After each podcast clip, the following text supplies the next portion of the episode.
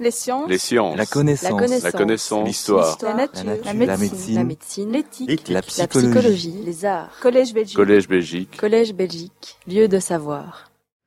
Bien, alors, Charles Karl Friedrich Gauss, euh, c'est pas moi qui lui ai donné ce surnom, mais euh, traditionnellement, euh, dans la littérature d'histoire des mathématiques, on le qualifie de prince des mathématiciens. Et c'est d'autant plus remarquable qu'à ma connaissance, il n'existe pas de roi des mathématiciens dans la littérature. Donc, prince des mathématiciens, c'est quand même un titre extrêmement élevé. Alors nous allons voir aussi que ce prince des mathématiciens, d'une certaine manière, ça n'a jamais été son métier d'être mathématicien. Alors euh, voilà le portrait de, Gauss. Je crois que c'est un, très beau portrait et que c'est une très belle figure. C'est le portrait le plus, le plus connu dans, la force de l'âge. Il a été copié d'ailleurs euh, euh, plusieurs fois, donc on peut le trouver dans, différents endroits de, de Saint-Pétersbourg de Saint-Pétersbourg à Munich et également à Altona. Mais donc c'est toujours le même portrait, plus ou moins. Et je crois qu'on voit là que c'est une personne qui a l'air calme.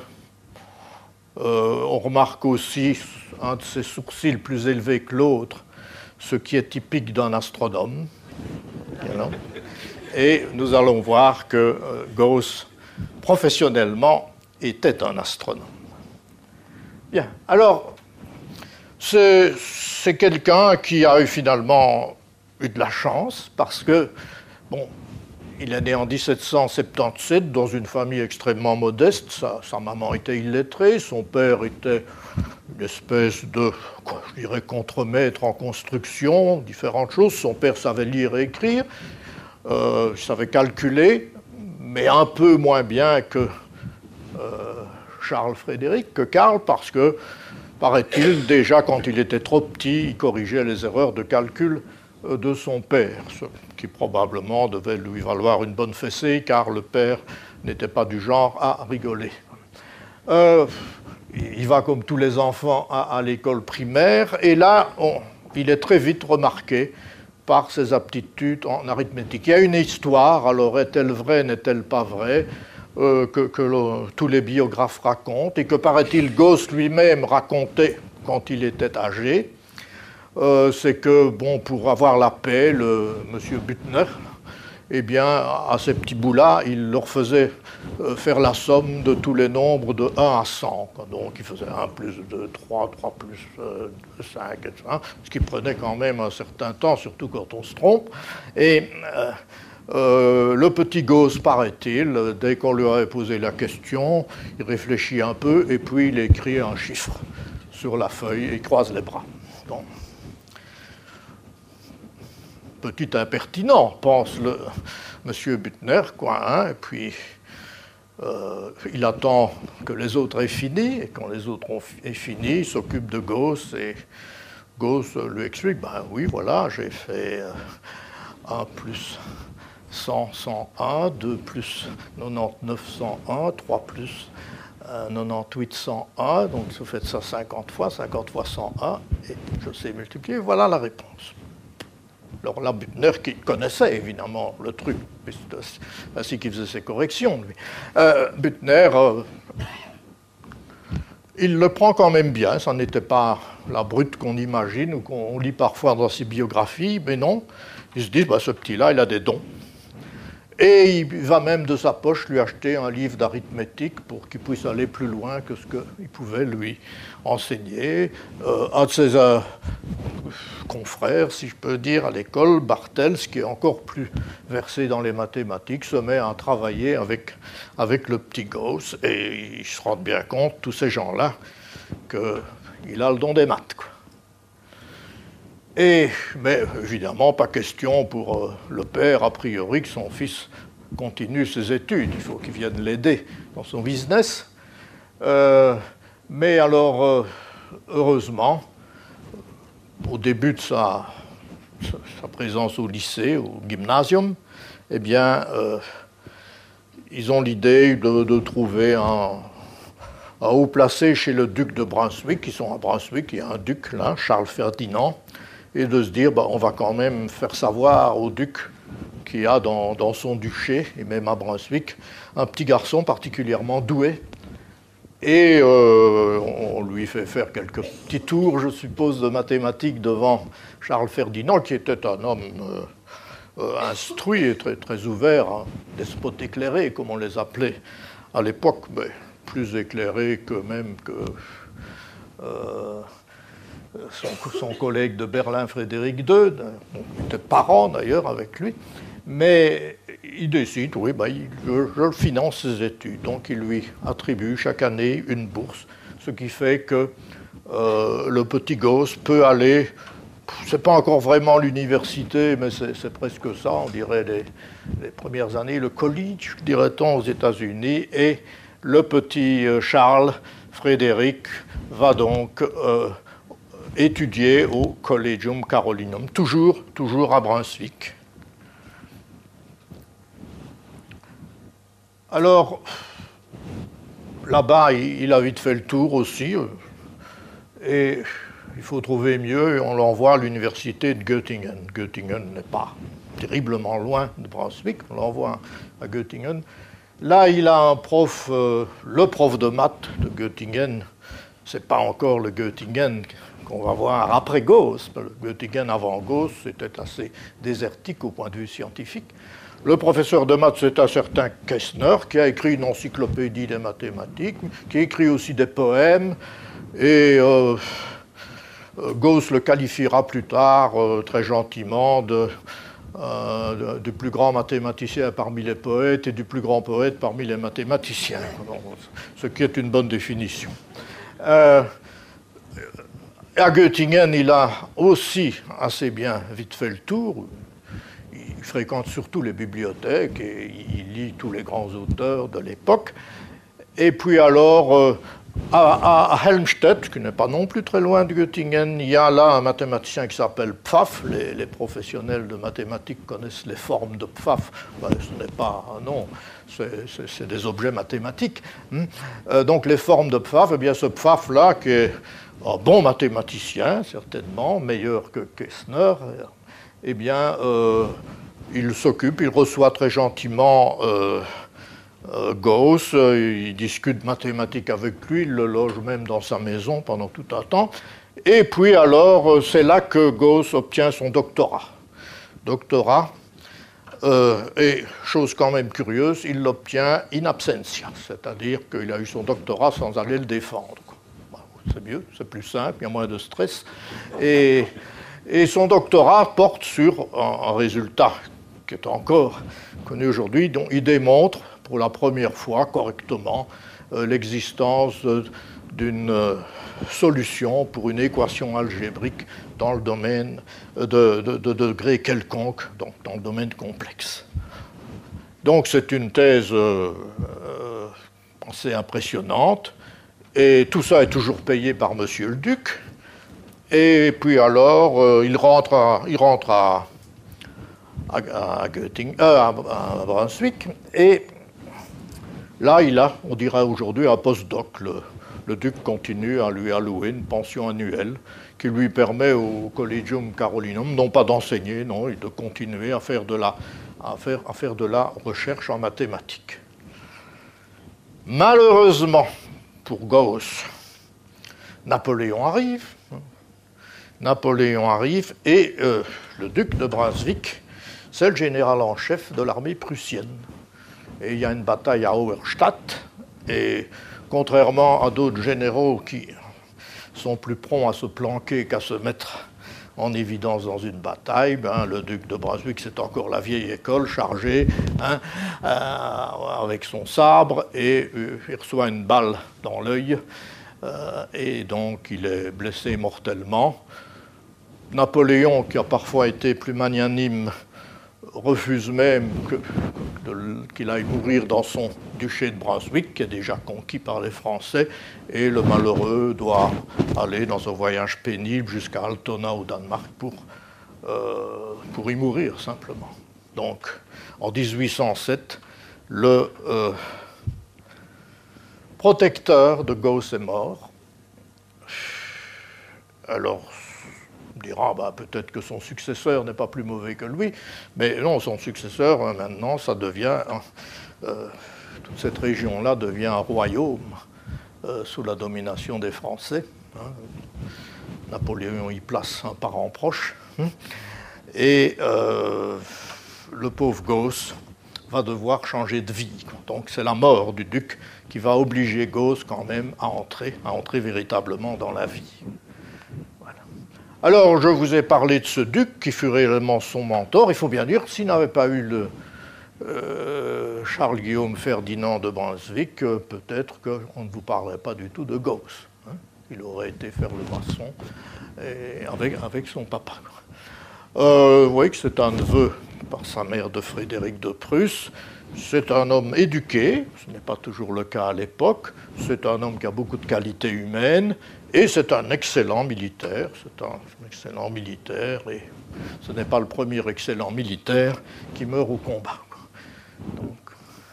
alors il a un fils, il a un fils, euh, Frédéric Guillaume, alors je vous parle de ce Frédéric Guillaume parce que ben, lui, il a un lien, un lien un peu regrettable avec la Belgique, puisque, bon, dans les conditions où son père est mort, il ne raffole pas des Français.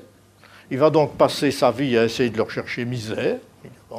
Il crée une, espèce de légion de, résistance qu'on appelle la Légion Noire. Lui-même, on le surnomme Prince Noir, ou le Duc Noir, pardon. Et euh, il est donc, avec sa légion, il arrive quand Napoléon revient en Belgique pour aboutir finalement à Waterloo. Alors avant Waterloo, deux jours avant, il y aura une bataille, la, bataille aux quatre bras, qui se terminera plus ou moins par un match nul, et puis alors euh, la finale ou la revanche, ça sera Waterloo. Vous savez comment ça s'est fini. Alors euh, on trouve Frédéric Guillaume au bal de la duchesse de Richmond, qui réunit ah, au son d'un orchestre tous les opposants de Napoléon à Bruxelles. Et deux jours après, euh, malheureusement, il imite un peu trop son papa. Et il est aussi tué d'une balle, oui, euh, tout de suite, à la bataille des quatre bras. Donc il y a un lien entre le fils du mentor de Gauss et la Belgique. Il y est mort. Il y est mort, et bon voilà, ici vous voyez Charles-Guillaume Ferdinand, à pied, à cheval, la statue est à Brunswick. Euh, ça, c'est le palais ducal à Brunswick. Vous pouvez encore voir. Bah, regardez-le bien, parce que ça ne vaut pas la peine d'entrer, sauf si vous faites du shopping, parce que ce château est devenu un supermarché, un centre commercial. Il ne reste que la façade, et à l'intérieur, c'est un centre commercial tout moderne. Donc, vous voyez, euh, Schloss Arkaden. Ok. Et euh, voilà, voilà le duc noir, vous voyez qui était un peu inquiétant quand même. Et euh, aux quatre bras, eh bien, euh, sa mémoire est rappelée dans un, monument qui était devenu assez, qui était en assez piteux état jusqu'en 1815, jusqu'en 2015, à l'occasion de, de l'anniversaire de la bataille de Waterloo, grâce à des fonds allemands eh bien, on l'a tout à fait requinqué, comme vous pouvez voir. Et il y a aussi là un lion qui regarde méchamment vers la France. Bien, donc voilà. Alors notre petit, notre gosse, là, euh, comme je vous l'ai dit, euh, il est très attaché, il est très attaché à, son patelin, euh, à Brunswick. déjà aller étudier à Göttingen et à Helmstedt lui semblait un peu la fin du monde. Et par exemple, en, 1802, il était déjà célèbre, on va voir pourquoi, et Saint-Pétersbourg lui offrait une chaire. Alors, ce n'est, ça ne vous dit peut-être rien, chaire à Saint-Pétersbourg, mais, c'est là que Euler, le grand Euler, avait fait une partie de sa carrière. Donc, c'était un poste prestigieux. On le nomme aussi à cette occasion-là membre de l'Académie de Saint-Pétersbourg, mais il refuse d'aller, c'est, trop loin de, de Brunswick, Pétersbourg. Et puis alors, euh, bon. Euh, il épouse sa première femme, Johanna, et c'est on a toujours ces lettres, les lettres qu'il lui écrivait quand, quand ils étaient fiancés. Ce sont des lettres absolument magnifiques. C'est très étonnant quand on va voir le Gauss plus tard, mais, mais c'est vraiment l'amoureux transi. Il écrit, il écrit merveilleusement, c'est du romantisme tout à fait pur, mais il est, il est amoureux comme on ne peut pas l'être de, de, sa, de sa Johanna. Il l'épouse, ils auront euh, trois enfants de deux garçons et une fille, oui. Et alors, bon, voilà, hein, maintenant qu'il est, qu'il est marié, que son euh, protecteur est mort, euh, et que les Français ne veulent pas lui donner une bourse, hein, eh bien, euh, il va quand même être obligé de trouver un gagne-pain. Et il accepte quand même un poste de professeur d'astronomie à l'université de Göttingen, qui connaît bien Göttingen, donc il doit déménager à Göttingen avec sa femme et s'installer là-bas. C'est un grand voyage pour lui, il n'est pas tellement content, mais voilà. Et malheureusement, en donnant un peu après avoir donné naissance au troisième enfant, qui ne vivra pas longtemps non plus, euh, Johanna meurt en, 1809. C'est une, une, tragédie pour, pour Gauss. Il y, a, il, y a, il y, a, deux parties dans sa vie. Jusqu'à la mort de Johanna, où il semble être un homme euh, ce n'est pas un homme terriblement communicatif, mais euh, c'est un homme heureux, joyeux et,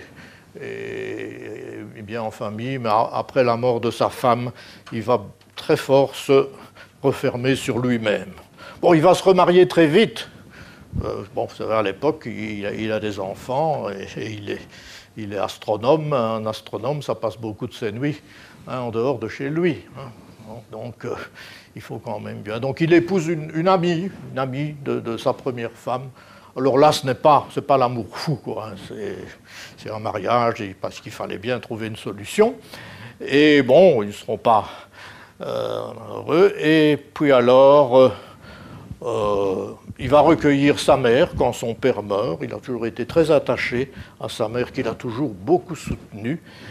Et puis alors, voilà, ça vous voyez qu'il est nommé professeur ordinaire quand même pas tellement vite, malgré qu'on soit Gauss, il faut attendre les promotions. Il y a parfois des jeunes qui se plaignent dans une université. Il faut toujours leur rappeler les vies des grands hommes. Hein. ça ne sert pas à grand-chose, mais enfin. Ça Et alors, euh, la, seule, finalement, célébration qu'il y aura jamais à Göttingen, c'est une chose qui se faisait en Allemagne. On célébrait quand ça arrivait, le 50e anniversaire du doctorat. Donc 50 ans après votre doctorat. Si vous l'aviez eu jeune et que vous viviez vieux, eh bien il y avait une fête. Hein. Sinon, si les deux conditions n'étaient pas remplies, une des deux conditions n'était pas remplie, pas de fête. Donc c'est une fête réellement euh, grandiose là pour, pour Gauss, mais comme on le fait chez lui, il a bien voulu.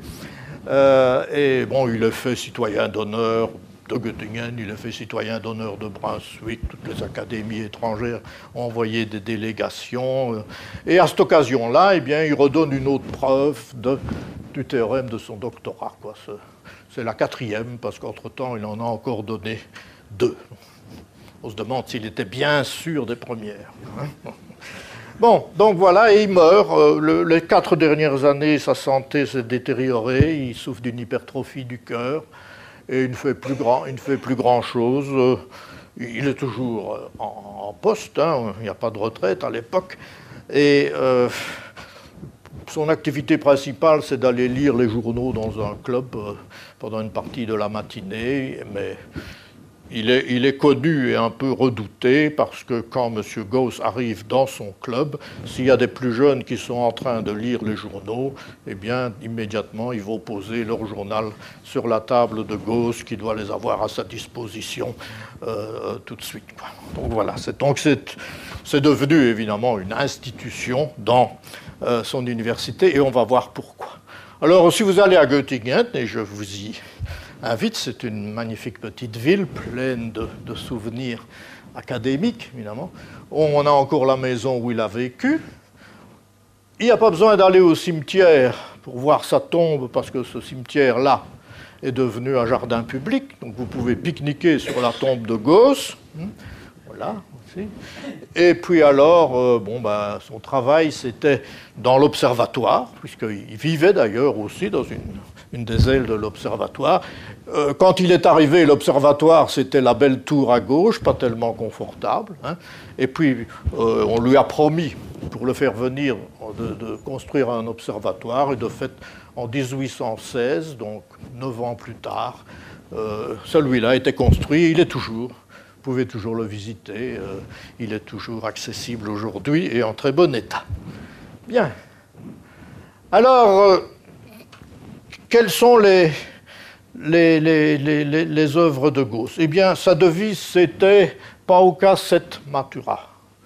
Peu de fruits, mais mûrs. Donc, ça veut dire qu'il était extrêmement réticent à rédiger, à écrire, parce qu'il était extrêmement difficile sur le style. Quoi. Il ne voulait faire que des choses parfaites. Donc, une grosse partie de ses découvertes n'ont jamais été publiées, en tout cas de son vivant.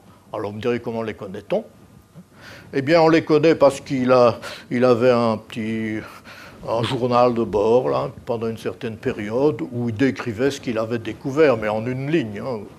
Euh, donc il faut encore l'interpréter. Il écrivait beaucoup à ses amis. Il avait quelques amis, essentiellement des astronomes plutôt que des mathématiciens, mais il leur racontait beaucoup de choses, y compris euh, ses découvertes. On va voir que ça pouvait être aussi euh, au, dos d'une page, quelque chose. Et quand euh, il, était content quand il avait fait sa découverte, la, répandre ne, l'intéressait pas tellement. Donc, par exemple, en, 1792, il n'est pas vieux, hein, il, est, né en 1777. 1792, hein. ça doit faire combien 15 ans hein? Eh bien, il découvre une propriété de nom premier dont je vous parlerai à la fin de la conférence et qui n'est pas pitié des vers. Euh, l'année euh, quelques années plus tard, ça c'est quand il est, je crois, à, Göttingen, eh bien, il montre comment on peut, avec la règle et le compas, inscrire un polygone à 17 côtés euh, dans, un cercle. vous me direz pourquoi un polygone à 17 côtés dans un cercle? Bah, c'est parce qu'on savait faire les autres. Hein, et on ne savait pas, soit on savait les faire, soit on savait pourquoi on ne savait pas les faire. Mais le 17, on ne savait pas le faire, on ne savait pas pourquoi. Par conséquent, il arrive, et ce n'est pas, pas, pas évident, donc il arrive à euh, faire une construction de géométrie donc tout à fait élémentaire de niveau, mais, mais pas du tout élémentaire d'invention et, de réalisation à inscrire un polygone régulier à 17 côtés. Euh, sa thèse, c'est 1799, et puis son premier chef-d'œuvre, c'est un livre, un livre qu'il publie difficilement, parce que les éditeurs n'en veulent guère.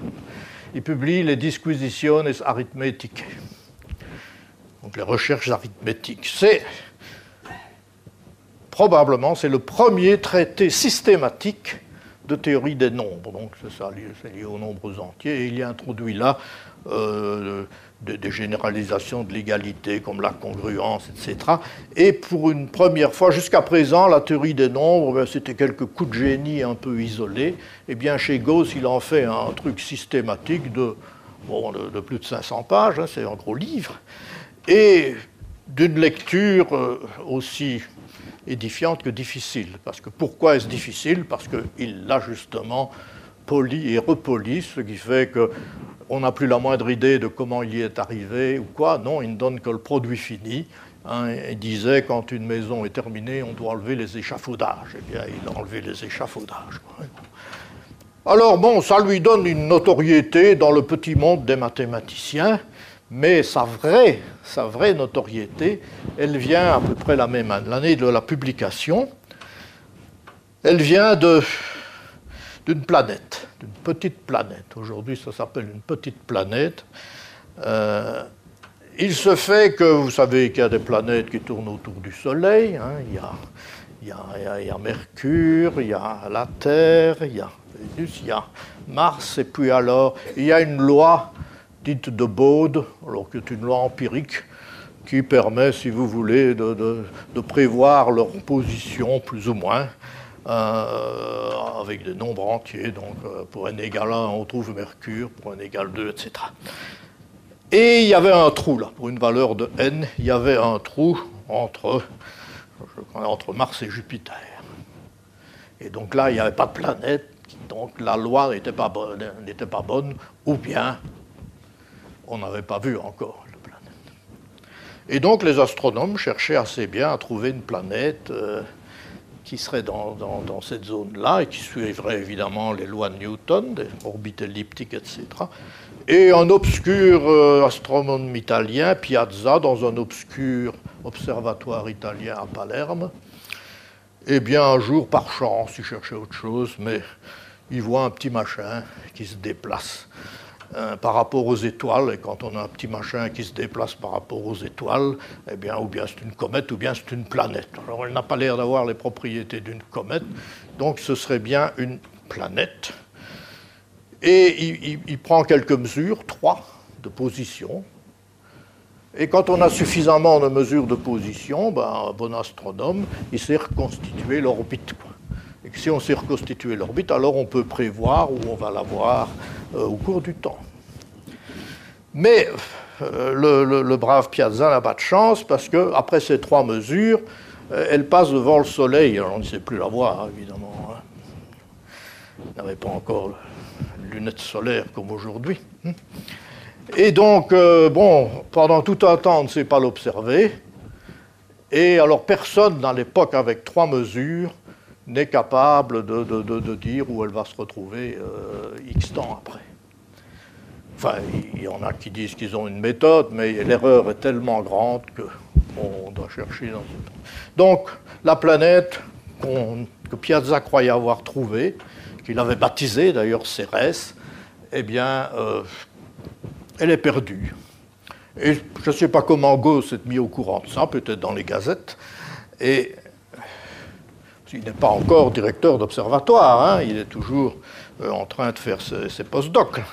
Eh bien, euh, lui, il met au point une méthode où, avec ces trois euh, observations, suffit pour reconstituer l'orbite avec une erreur suffisamment petite. Et c'est à cette occasion-là, en fait, c'est la partie peut-être la plus importante de son mémoire, il développe la théorie des erreurs d'observation, comme on dit, et pour la première fois, il la rattache au calcul des probabilités. Donc, euh, non seulement on peut calculer euh, les erreurs, mais on peut avoir des informations sur, sur leur dispersion. Et il fait des calculs, il adorait calculer, il était très bon en calcul, et il indique aux astronomes euh, tel jour, regardez tel endroit. C'est là. Et il y a deux astronomes qui le font en Allemagne, et de fait, ils retrouvent la Cérès perdue. Alors ça, ça lui assure une gloire que ces disquisitiones arithmetica ne lui avaient jamais assurée. Il devient mondialement célèbre, chez les astronomes, bien entendu, et donc euh, à ce moment-là, on se rend compte, on découvre aussi d'autres petites planètes, parce qu'en réalité, contrairement aux planètes habituelles, qui sont quelques grosses planètes bien précises, eh bien ce n'est pas une planète qui occupe cette position donnée par la loi de Bode, mais c'est tout un tas d'astéroïdes. Donc c'est comme si soit la planète avait avait explosé, on n'avait pas fermé le gaz, hein, ou bien comme si peut-être la planète ne s'était pas encore formée, puisqu'il y avait des théories de formation des planètes qui étaient par agglomération de particules plus petites. Donc ces, astéroïdes, ou petites planètes, eh bien, on, en découvre, une fois, une fois qu'on a la méthode de Gauss et euh, on sait donc, avec peu d'observations, parce qu'elles sont très petites, avec peu d'observations, on sait euh, déterminer leurs orbites, et leurs orbites sont quand même relativement irrégulières aussi à cause de leur petite taille. Eh bien, euh, on découvre comme ça des petites planètes. C'est devenu le boulot à la mode pour les astronomes, et comme c'est la méthode de Gauss qui, donne ça, eh bien, il est évidemment devenu euh, tout à fait célèbre. Et c'est donc pas une surprise que finalement ce soit la direction de l'observatoire de Göttingen euh, qu'on lui offre. Bien. Euh, De temps en temps, il retourne aux mathématiques, par exemple pour étudier une série qui est fondamentale dans beaucoup de questions de physique mathématique, la série hypergéométrique. Et dans la deuxième partie de, de sa vie, si vous voulez, eh bien là, il va surtout être motivé par son travail, son travail de directeur de l'observatoire, mais chaque fois, il reste mathématicien dans l'âme, avec des retombées euh, de mathématiques pures. Par exemple, euh, dans les années 1820, eh bien, il est chargé de faire de des, mesures géodésiques. Euh, aussi un peu avant, c'est un peu les Français, c'est un peu l'occupation française. C'est important d'avoir de bonnes cartes, donc il faut faire de la triangulation pour faire des bonnes cartes, et, les Français euh, aimaient bien, évidemment, les militaires français aimaient bien avoir des bonnes cartes, et donc Gauss va faire des tas de mesures, ça l'oblige un peu à sortir de chez lui, mais pas trop loin, et, il fait des mesures géodésiques. Et pour cela, évidemment, de nouveau, il faut contrôler, il faut maîtriser les erreurs, et il raffine sa théorie des erreurs qu'il avait introduite euh, en 1809, euh, il la raffine. Il se critique lui-même d'ailleurs, très bien. Euh, il dit non, finalement, mes arguments là n'étaient pas suffisamment convaincants. Il en revient dans sa théoria combinationis. Et donc, mais la géodésie aussi, ben, ça lui fait faire des, mathématiques. Il étudie ce qu'on appelle la représentation conforme d'une surface sur une autre. Ben, c'est une représentation d'une surface sur une autre ou euh, qui conserve les angles, si vous voulez. Ben, si, vous avez un, petit angle là avec un sommet et de, 82 degrés, eh bien, son image, euh, ça va correspondre ça va redonner un petit angle d'un autre sommet, mais de 82 degrés. Donc, et, aussi, ben, si on fait de la géodésie, on se rend compte aussi que la Terre est ronde, et ça le, fait réfléchir à une théorie générale des surfaces courbes. Euh, et cette théorie générale des surfaces courbes, euh, développée par Riemann en dimension quelconque, sera l'outil essentiel d'Einstein pour sa relativité générale.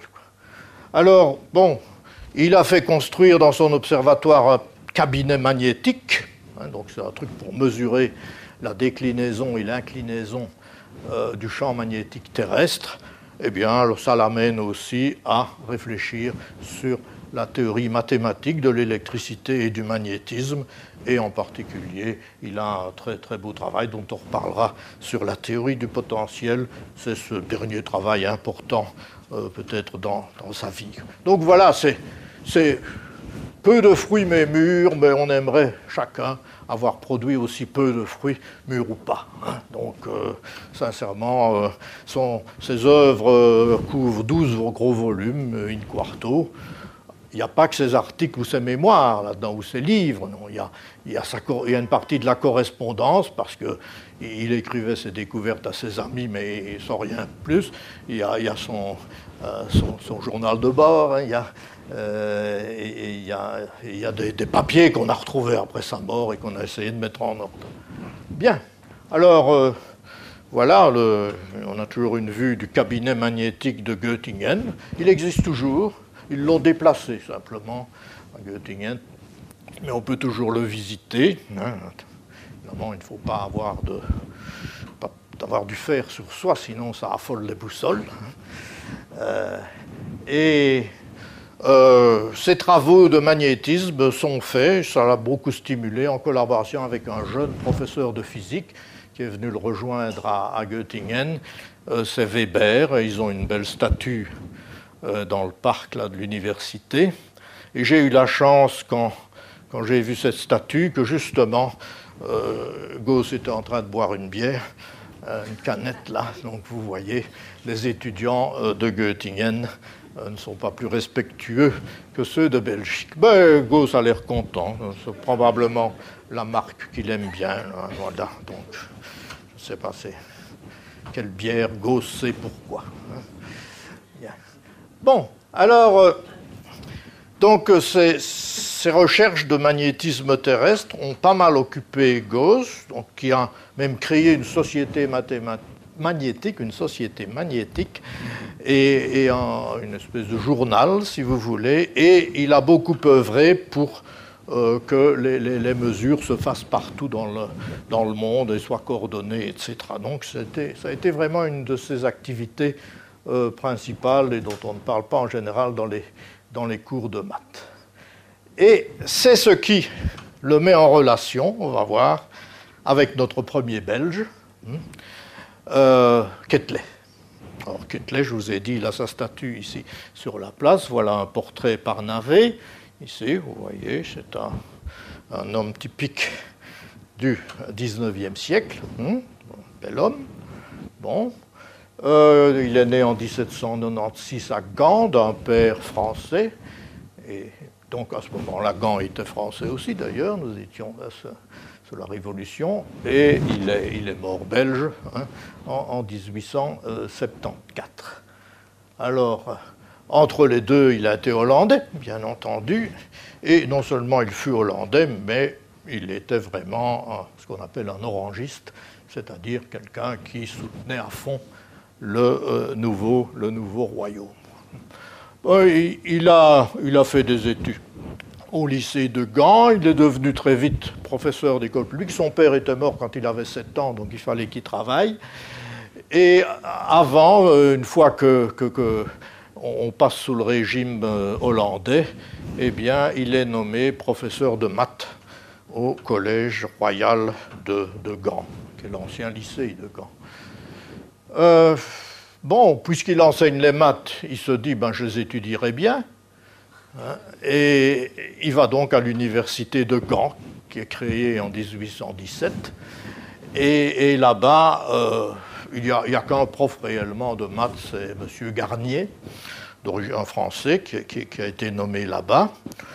Il n'est pas un mauvais bout, ce n'est pas un caractère très facile, mais, il prend, il prend euh, Kettler sympathie et euh, va faire des, études, mais de manière accélérée. D'une part, il étudie pour avoir ce qu'on appelle le doctorat en sciences physiques et mathématiques. Ce n'est pas un doctorat comme aujourd'hui, c'est la maîtrise aujourd'hui qu'on appellerait cela. Hein. Mais euh, comme il est déjà prof de maths, il est dispensé des candidatures, il est dispensé du baccalauréat. Et en plus, ben, pour gagner sa vie, il, donne les répétitions, il donne les séances d'exercice pour M. Garnier. Et puis alors, il passe son doctorat avec une thèse sur une courbe qu'on appelle la focale. Et bon, ben, c'est une courbe intéressante peut-être, mais il ne l'a pas vraiment inventée. Il y en a d'autres s'en étaient déjà occupés. Mais sa thèse impressionne le, le, jury. Euh, ben, elle l'impressionne d'autant plus que c'est la première thèse. Euh, de l'université de Gand. Donc, il est le premier diplômé docteur en sciences physiques et mathématiques de l'université de Gand. Et euh, il attire l'attention, grâce à ça et d'autres choses, d'un, homme politique dont on va parler, un politique hollandais, d'un ministre hollandais, le ministre de l'Instruction, ça tombe bien. Et par conséquent, celui-là le, prend en, charge et euh, va lui, tout, le, lui trouver une un poste à l'Athénée de Bruxelles. Cours de maths, voilà. Et il va être jusqu'en 28 professeur à l'Athénée de Bruxelles. Il rencontre là aussi un copain euh, à l'université d'Andelin, d'origine française, qui je crois est meilleur mathématicien que lui, et ils, trouvent ensemble un certain nombre de très jolis théorèmes, et c'est des théorèmes euh, qui auraient pu être trouvés par les Grecs, c'est des théorèmes de géométrie euclidienne, très, élégants, mais disons, ne euh, sont pas vraiment à la pointe de l'actualité mathématique. N'empêche, euh, avec, euh, avec ses supports, eh bien, en 1820, il est nommé membre de l'Académie royale de Belgique. L'Académie avait été supprimée par les Français, hein, et puis elle a rétablie par Guillaume Ier. Et vous voyez, en 1820, alors vous voyez qu'il avait 24 ans. 24 ans, nommé à l'Académie. Ça va, ça lui promettait une longue carrière d'académicien. Hein. Bien. Euh, et alors, il se met en tête, car c'est certainement un scientifique de grande valeur, Ketley, mais c'est surtout un entrepreneur. C'est un bonhomme qui est bourré d'idées, qui veut réaliser des choses, qui veut développer les sciences en Belgique, mais qui veut y jouer un rôle important.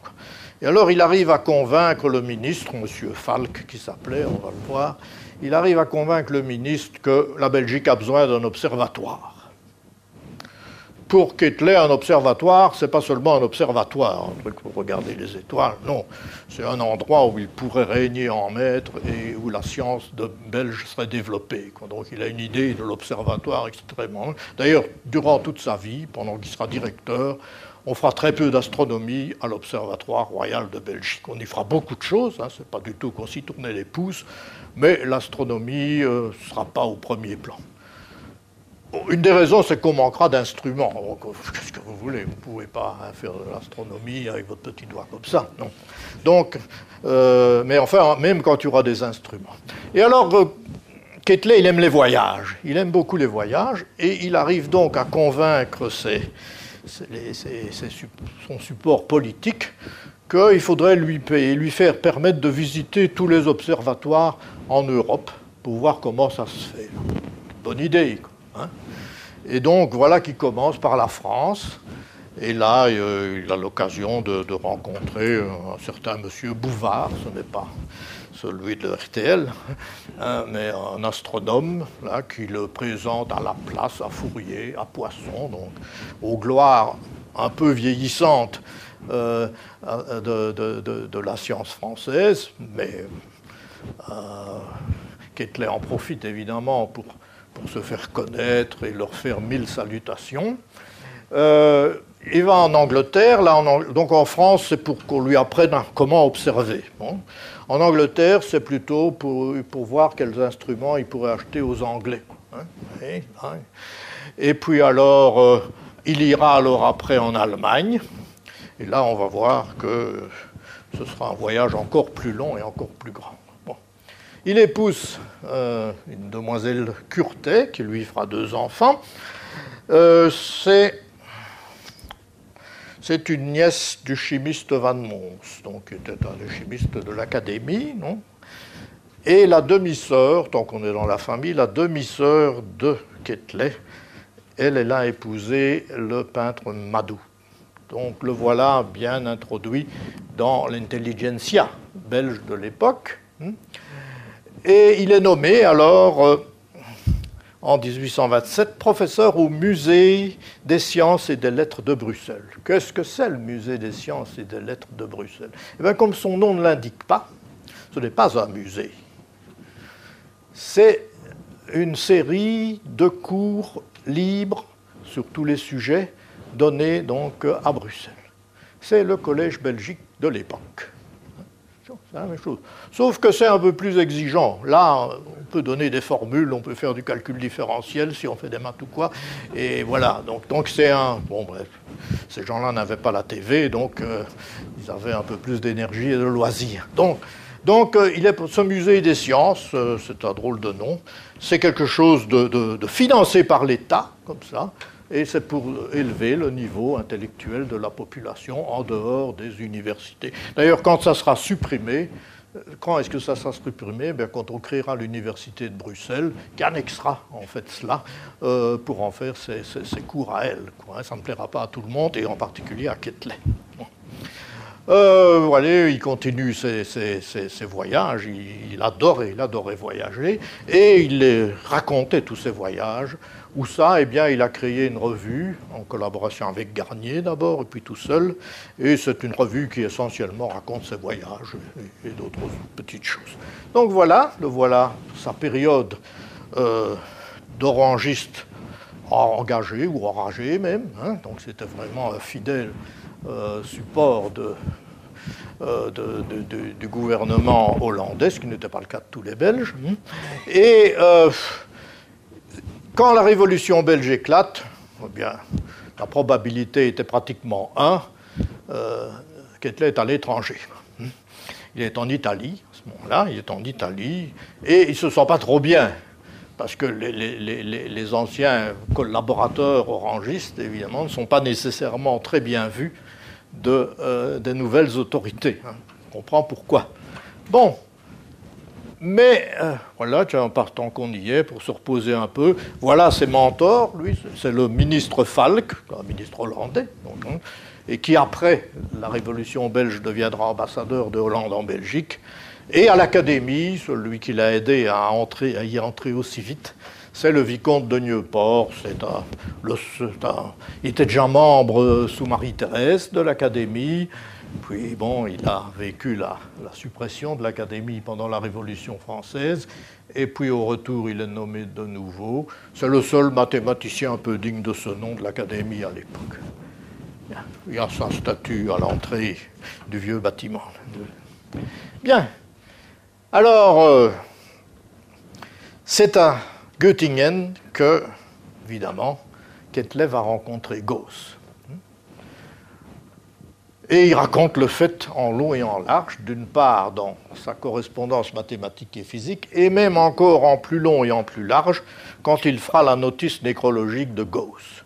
Car euh, en tant que secrétaire perpétuel de, l'Académie, euh, il est amené évidemment à faire des notices nécrologiques elles, sont, extraordinaires dans, plusieurs sens. Elles sont écrites dans une langue absolument savoureuse, 18, 19e siècle en plein, euh, toute, la, rondeur, toute l'emphase et, tout le style euh, romantique. Mais elles parlent très peu de la personne dont c'est la notice. Elles parlent principalement de Ketley et de, ses relations avec ça. Donc si vous prenez celle sur Gauss, par exemple, qui est, publiée seulement dans, son livre Sciences mathématiques et physique en Belgique en commençant, eh bien, euh, vous ne saurez pas dire la moitié du quart de ce que je vous ai dit sur Gauss, parce que ça n'y est pas, je ne vous ai pas dit grand-chose. Non. mais il raconte son sa rencontre avec Gauss, etc. Donc, euh, c'est assez amusant dans ce sens-là, mais c'est plutôt euh, un peu anecdotique. Alors je vous lis le début du récit par M. Kittley de sa visite à Göttingen. Mon but principal en me rendant à Göttingen était de voir le grand géomètre qui, par ses magnifiques travaux d'analyse et d'application, avait su se placer à côté des hommes les plus illustres de son siècle. Je vous avais prévenu pour le style. Je m'acheminais tout rêveur vers l'observatoire quand, en levant les yeux et les fixant sur une personne qui allait passer près de moi, je crus voir s'animer le portrait que j'avais remarqué avec tant d'attention pendant mon séjour à Altona. L'impression fut telle que je ne pus m'empêcher d'arrêter le passant et de lui demander si ce n'était pas à M. Gauss que j'avais l'honneur de parler. Docteur Gauss, I presume. Hein? Hein? Cette soudaine apostrophe arrêta la personne interpellée, qui me répondit en allemand qu'elle ne me comprenait pas. Tout entier à ma pensée, je me hâtais de répondre en me servant du même idiome, qui ne me permettait pas de bien m'expliquer, ce que ma demande pouvait avoir d'inconvenant. L'illustre géomètre comprit aussitôt l'incident.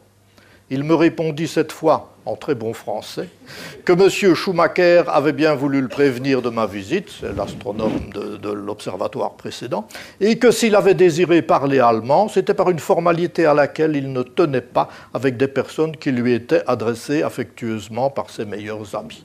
Donc vous voyez le système de défense de Gauss, quoi. Si vous l'interpellez, vous le rencontrez ou quoi. S'il n'est pas prévenu de votre visite, eh bien, il vous répond en allemand si vous n'êtes pas allemand et en patois de Göttingen si vous êtes allemand mais pas de Göttingen. Hein. Bon, si vous êtes de Göttingen, il vous connaît, ça va. Ça, va. Donc ce n'est pas quelqu'un qui était facile à approcher, il, aimait bien préserver euh, son temps et sa liberté. Donc voilà, malgré mes prières, Gross voulut bien revenir sur ses pas et me conduire dans sa demeure, puisqu'il vivait à l'observatoire. Donc voilà. Donc voilà comment il raconte sa visite à Göttingen et comment il a déjoué les Russes euh, de Gauss. Et puis alors, le lendemain, eh bien, ils ont convenu de faire dans le jardin de l'observatoire des mesures de la déclinaison magnétique. Hein. La déclinaison magnétique, c'est l'angle que fait le, le, pôle magnétique et le pôle géographique du Nord. Donc c'est quelque chose qui varie avec le temps, qui varie avec l'endroit, etc. Parce que, comme vous faites tous, je suppose, quand vous partez en vacances, Ketley avait emmené un appareil pour mesurer la déclinaison magnétique et Gauss était tout heureux, d'après Ketley, de faire avec lui ces mesures-là. Hmm. Et il ajoute, Ketley, peut-être ai-je eu tort de conjecturer depuis que ces observations ont pu influer sur les idées de cet habile observateur, mais c'est trois à quatre ans après qu'ont commencé à apparaître ces beaux mémoires et ces travaux simultanés sur le magnétisme terrestre.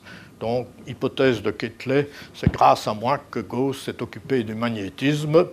Euh, si vous lisez une biographie de Gauss, vous verrez qu'en 1803 déjà, il en parlait dans ses lettres à ses collègues euh, astronomes. Donc il était absolument déjà euh, plongé dans cela, mais notre Ketley, qui, aime bien quand même de jouer un premier rôle, eh bien, il s'attribue la paternité de ce Gauss. Donc voilà. Et peut-être que Gauss l'aura invité à manger le soir, je ne sais pas. Et puis alors, Gauss lui a parlé de ses travaux, des travaux du moment, ce qu'il faisait. Et donc, c'était, euh, il faisait des travaux sur la capillarité, théorie mathématique de la capillarité, et aussi sur les fonctions elliptiques, euh, travaux qu'il n'a jamais publiés, mais qui ont été retrouvés après, après dans ses papiers aussi. Je suis persuadé, sans vouloir dire du mal de Ketley, que Ketley n'a dû rien y comprendre, parce qu'il il avait une formation mathématique, mais quand même extrêmement élémentaire.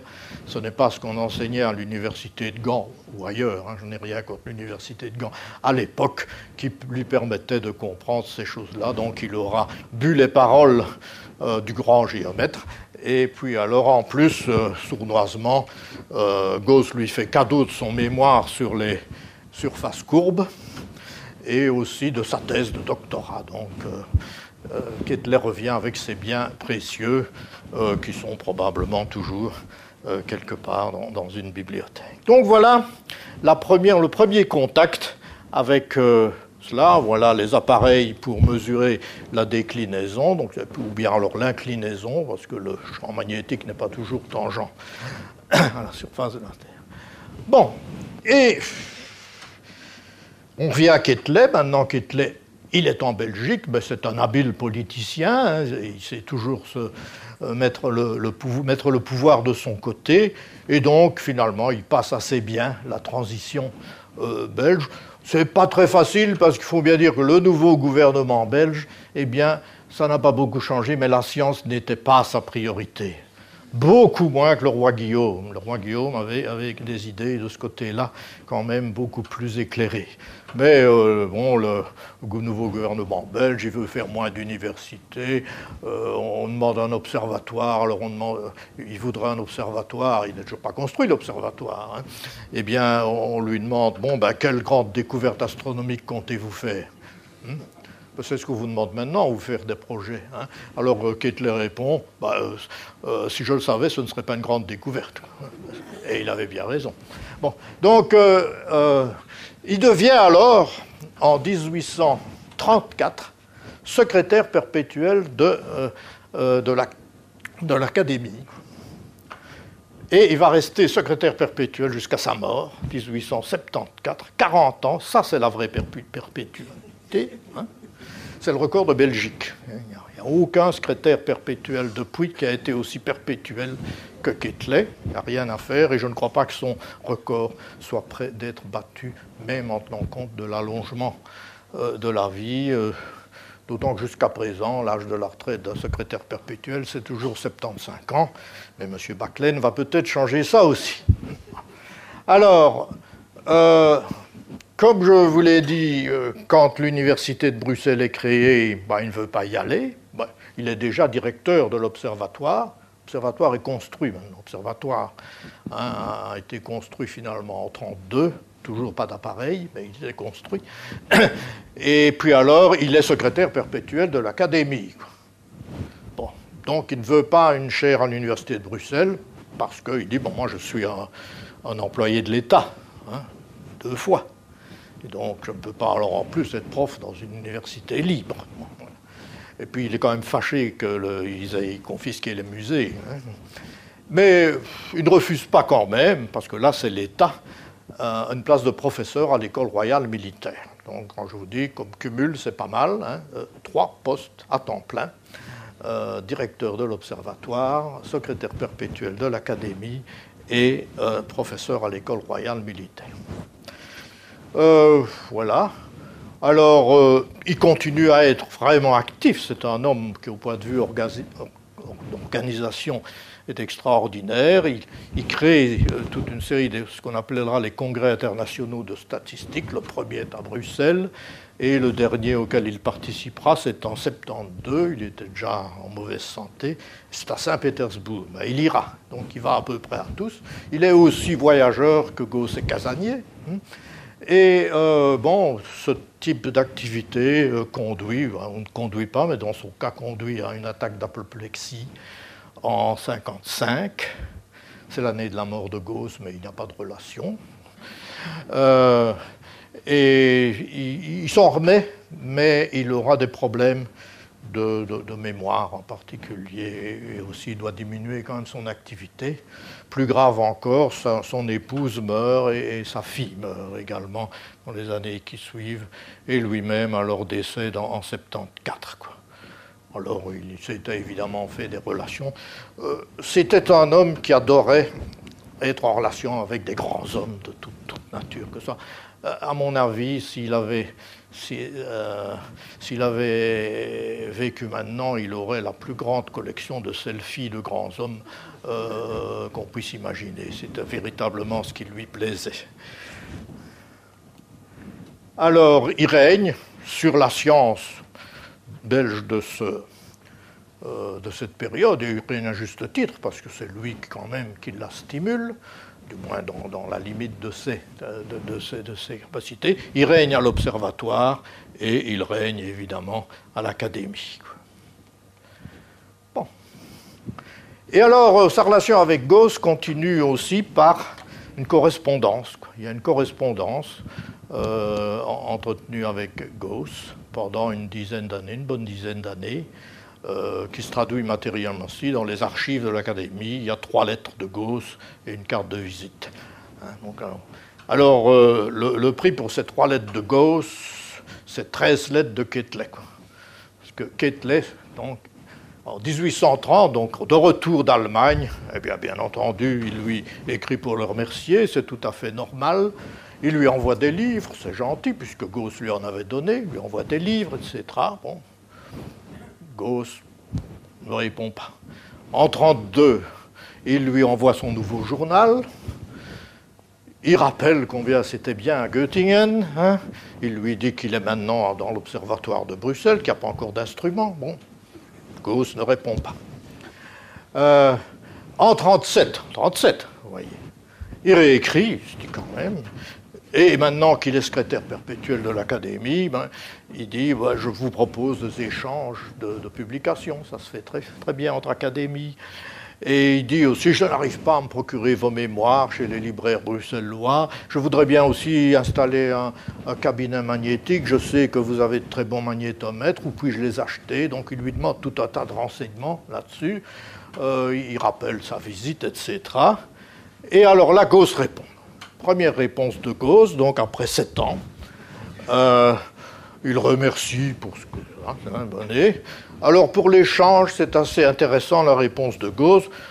Adressez-vous au secrétaire perpétuel de la Société scientifique de Göttingen, M. Intel, mais il faut se rappeler qu'il est un peu sujet à des faiblesses de mémoire. Donc voilà ce que lui dit Gauss. Donc ne vous étonnez pas que vous ne receviez rien, il perd la mémoire, le secrétaire.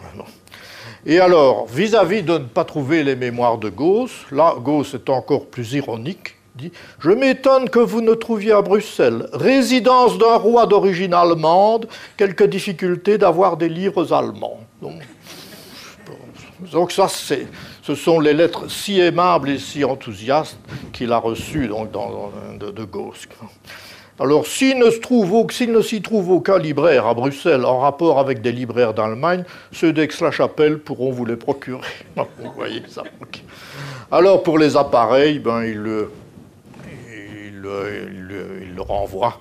Il dit qu'il va euh, s'adresser à, un mécanicien de cela. Donc, voilà la réponse de, de. De Gauss à Ketley, ben, elle est polie, mais enfin, ce n'est pas, pas l'enthousiasme. On l'a dérangé, Gauss. Bon, du coup, évidemment, se confond en remerciements.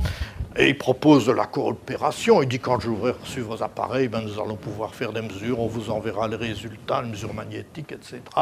Je vais commander le magnétomètre, et puis je vous envoie aussi quelques mémoires. ok euh, Gauss ne réagit pas. L'année suivante, le magnétomètre est arrivé et il est payé, donc ça.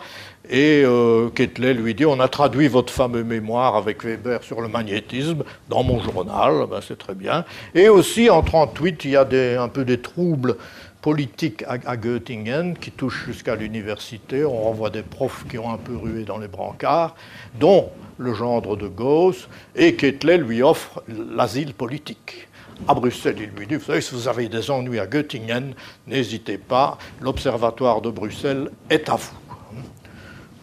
Pas de réponse de Gauss quand même, qui il avait déjà refusé Saint-Pétersbourg. Ah ok. Et lui réécrit en 1939 euh, pour envoyer un mémoire de plateau et pour lui annoncer que le cabinet magnétique de Bruxelles est terminé. Toujours pas de réponse de Gauss. Euh, qui te laisse en tête. Il lui donne alors à ce moment-là des résultats régulièrement d'observations magnétiques qu'il fait à Bruxelles et aussi quand il se promène en Italie, car il se promène toujours en Italie, il fait des, observations magnétiques. Et comme cela, aussi les étoiles filantes intéressent beaucoup euh, donc il envoie tout ce qu'il fait à Gauss. Bon ben, Gauss ne répond pas, Gauss ne répond pas, Gauss ne répond pas jusqu'en 41. Et là, en 41, euh, Gauss le remercie. Hein. et c'est intéressant parce que euh, lui avait signalé des, anomalies dans ses observations et la réponse de Gauss, c'est essentiellement bah, si vous aviez lu mon mémoire d'il y a deux ans, vous y trouvez l'explication. Donc c'est de nouveau un petit peu, un petit peu rude. Et, aussi, euh, euh, il fait des critiques sur la manière dont on fait les mesures à Bruxelles. Il dit c'est pas ainsi que vous aurez des bons résultats. Donc c'est un peu le professeur à l'élève là, mais bon, Kettler en est ravi comme cela et il remercie pour ses observations. Hein, et puis il, est question d'imprimer un mémoire d'un élève de Gauss là-bas. On lui donne aussi une médaille d'or à cet élève là. Et alors en 41, Gauss est élu membre euh, associé de l'Académie. correspondant. Alors là, il répondra, il répondra, mais il faut bien avouer que Ketley n'a pas été très vif, parce que ça doit être une des dernières élections de Gauss une académie. Gauss est déjà membre de toutes les académies d'Europe, et depuis le temps qu'ils sont en relation, on peut penser que Ketley aurait pu quand même nommer Gauss euh, euh, membre, d'autant que lui-même, Ketley, a été fait membre étranger de la Société de Göttingen trois ans auparavant, en 1937. Donc vous voyez quelle dissymétrie. Enfin voilà, donc voilà les, lettres, mais quand même, Gauss remercie pour son élection à l'Académie, et puis euh, Ketley lui, renvoie encore des informations. Et puis il n'y a plus, il n'y a plus de lettres et on ne sait pas pourquoi.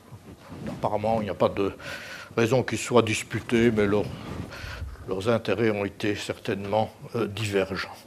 Et voilà ce que Ketley dit dans sa notice. Je tenais beaucoup, je l'avoue, à la correspondance amicale d'un homme aussi distingué et aussi obligeant que Gauss.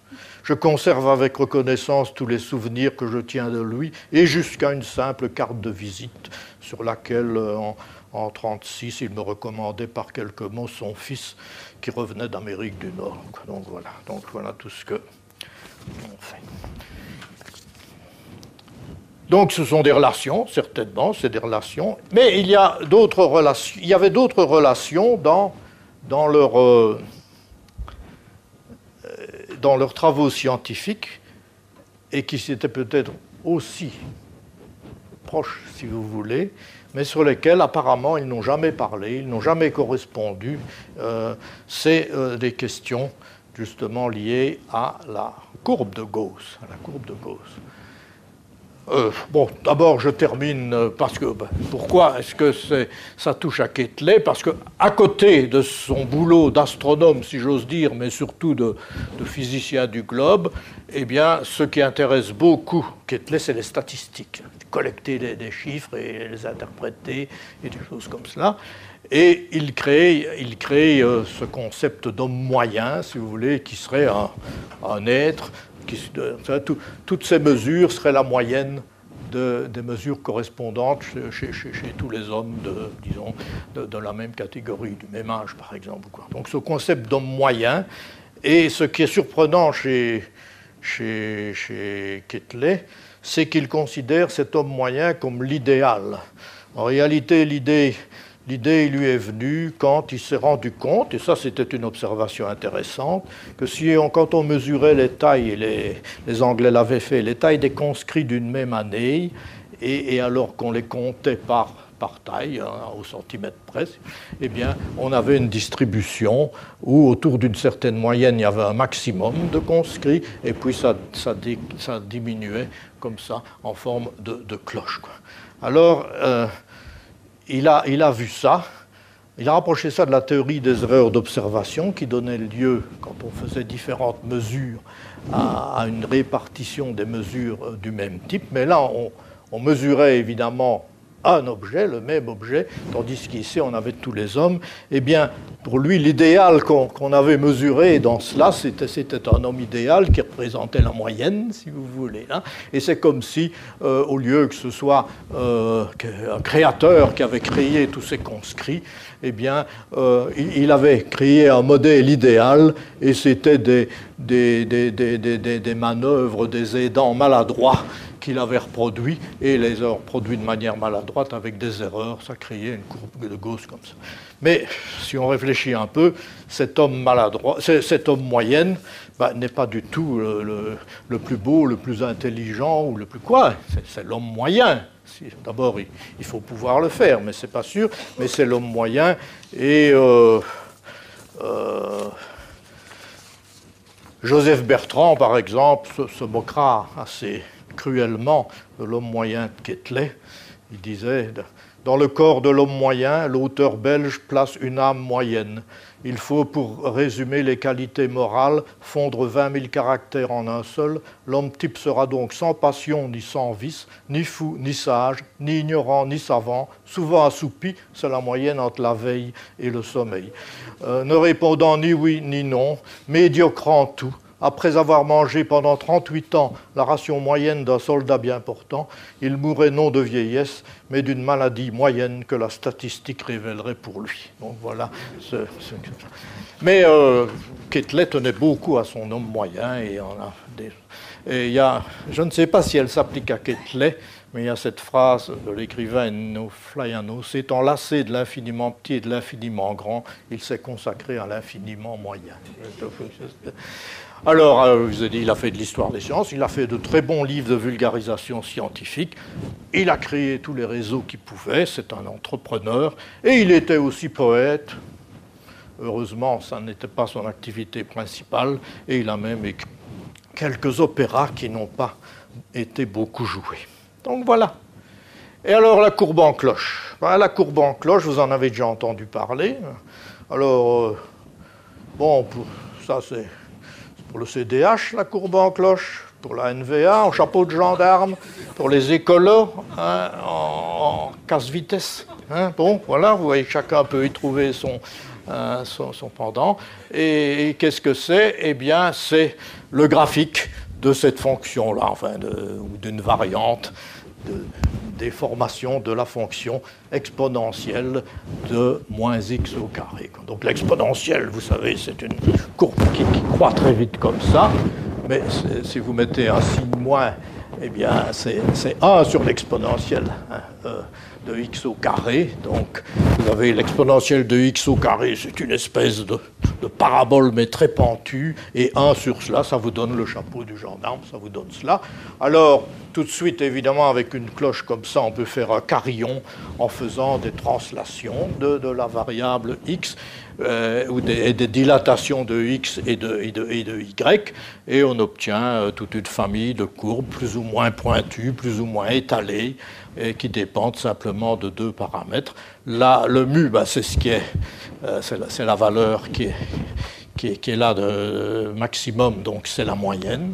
Hein, et le sigma mesure la dispersion. Plus sigma est grand, et eh bien, plus euh, la courbe s'étale, vous voulez. Donc, quand sigma est petit, elle est, elle est comme une épée, mais cela. Et alors, euh, c'est une courbe qui tend très très vite vers zéro quand on s'éloigne euh, du, maximum, puisque si on regarde l'air sous cette courbe-là, eh bien, essentiellement à peu près 99% si on s'éloigne de la moyenne de deux fois l'écart type. Donc c'est une courbe que vous avez sûrement déjà vue dans beaucoup de circonstances. Et euh,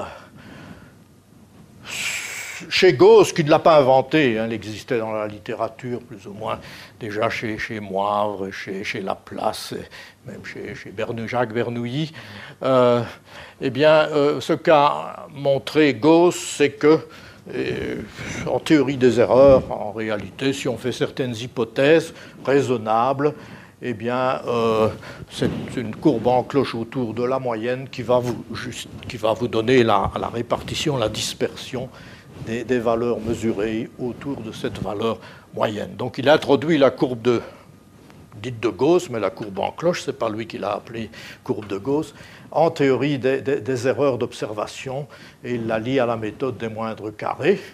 Tandis que Ketley, je ne sais pas s'il a jamais lu les travaux de Gauss dans ce domaine, il n'y a aucun, aucune référence jamais à Gauss chez Ketley, pourtant il se connaissait. Hein.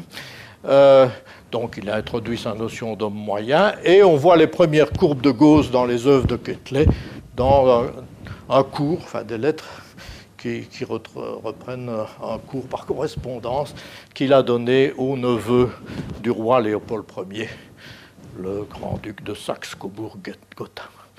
Donc c'est Ketley qui a popularisé véritablement à l'époque la courbe de Gauss. Mais ils n'en ont jamais discuté, donc, et, on peut dire que, ne peut pas dire qu'il y a eu vraiment là une influence euh, de, Gauss sur Ketley, euh, mais on ne peut pas quand même imaginer que Ketley ignorait complètement les travaux de Gauss dans, dans ce domaine. Donc voilà deux, livres de Ketley. Et maintenant, nous arrivons au dernier héros de notre exposé. C'est euh, de la vallée Poussin. Alors, pour de la vallée Poussin, eh bien, ils ne se sont jamais vus, Gauss et de la vallée Poussin, euh, pour la bonne raison que de la vallée Poussin est né en 1860 6 et que Gauss était mort en 1855. Donc, c'est difficile qu'ils se connaissent personnellement, mais les fameux travaux de Gauss à 15 ans vont faire la gloire de, la vallée Poussin. Pourquoi? Ben, C'est lié au nombre premier. Alors un nombre premier, là, c'est, on l'avait appris à l'école, c'est un nombre entier, positif, qui n'est divisible que par lui-même et par l'unité. Et en plus, on décide plus grand que 1. On élimine 1 parmi les nombres premiers pour des raisons purement de commodité. Ce n'est pas, ce n'est rien de grave. Donc, 2, euh, ben, vous ne savez le diviser que par 1 et par 2. 3, vous ne savez le diviser que par 1 et par 2. Quand je dis diviser, c'est pour trouver un nombre entier, hein, un quotient entier. 4, par contre, vous pouvez le diviser par 1, par 2 et par 4, donc il n'est pas premier. 5, hein. ben, vous ne savez le diviser que par 1 et par 5. Donc, donc vous avez les nombres premiers, les voilà jusqu'à l'âge de la retraite, suivant M. Euh, hein. Et, puis, mais il continue, hein, les, nombres premiers, on peut, continuer. Alors le, rêve serait, eh bien, euh, le énième nombre premier, c'est m à la puissance 54 moins 18 divisé par 2. Hein, hein, comme ça, on aurait une formule qui nous donnerait le euh, nombre premier. Comme ça, dès, que vous, je vous donne le millième nombre premier, c'est pas. Une telle formule n'existe pas. Donc voilà, pas rêver. Donc on limite ses ambitions.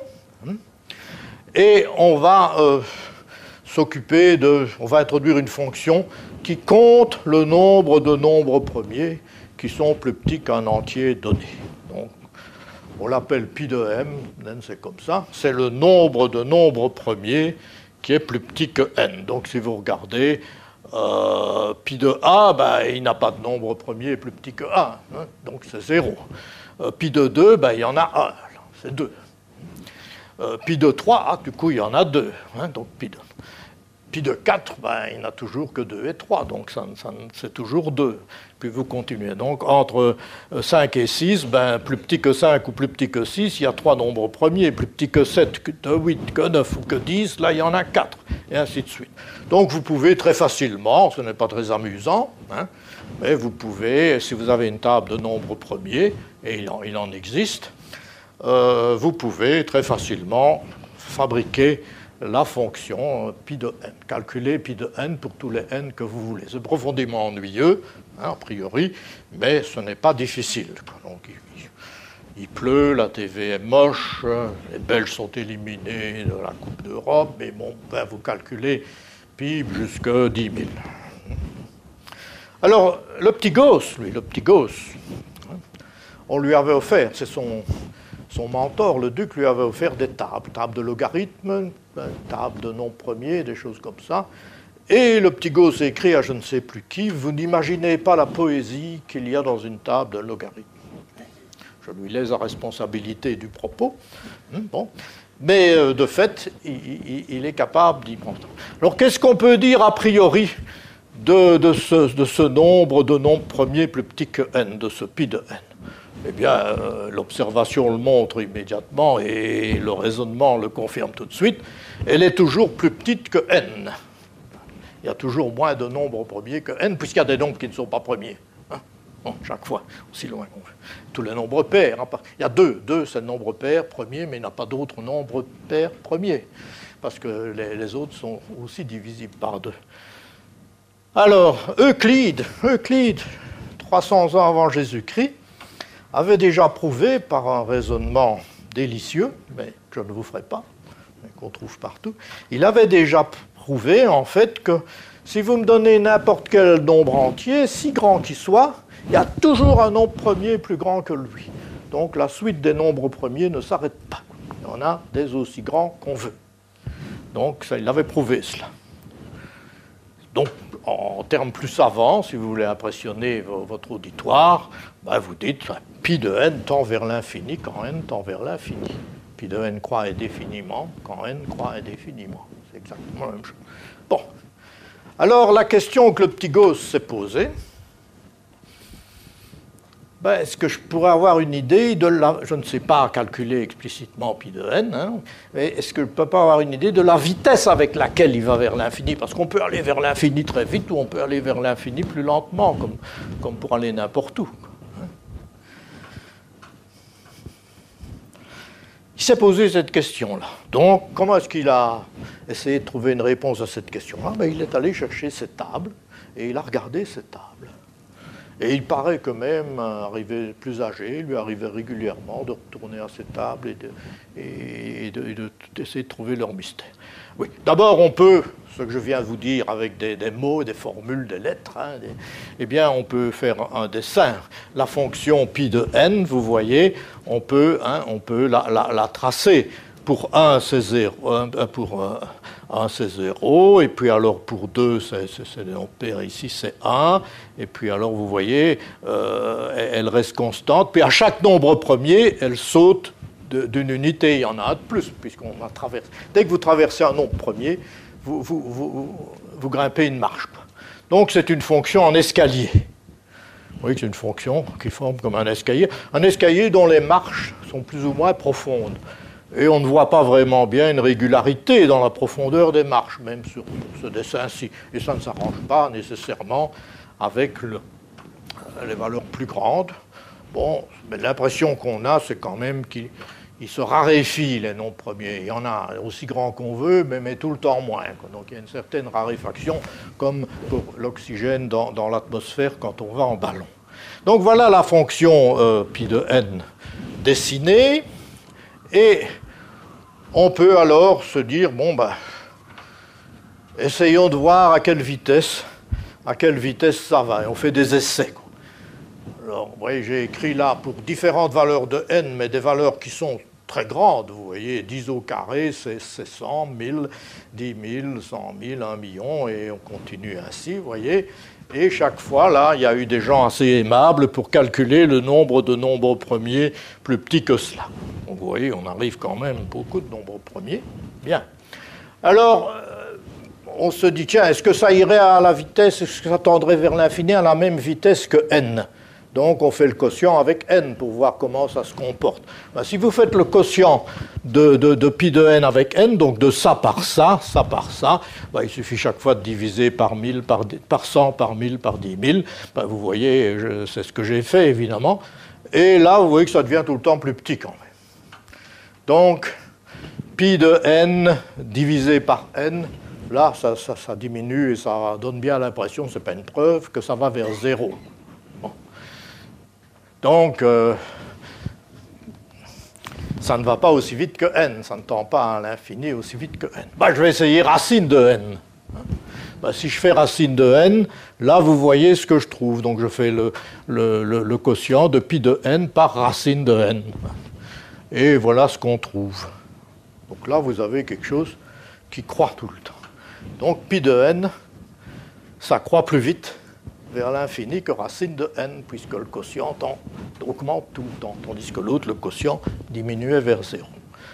Donc ça n'est pas n, ça n'est pas racine de n, c'est quelque part entre les deux. Alors le tout, c'est de trouver l'entre les deux. Eh bien, le petit Gauss, 15 ans, a trouvé l'entre les deux. Comment est-ce qu'il a fait, le petit Gauss? Eh bien, il a repris de nouveau ses tables et il a pris des, tranches de n par 1000. Les 1000 premiers, puis de 1000 à 2000, de 2000 à 3000. Donc il a pris tous les nombres entiers, euh, jusqu'à 1000, jusqu'à de, 1000 à 2000, de 2000, etc. Ça va Bon, donc voilà.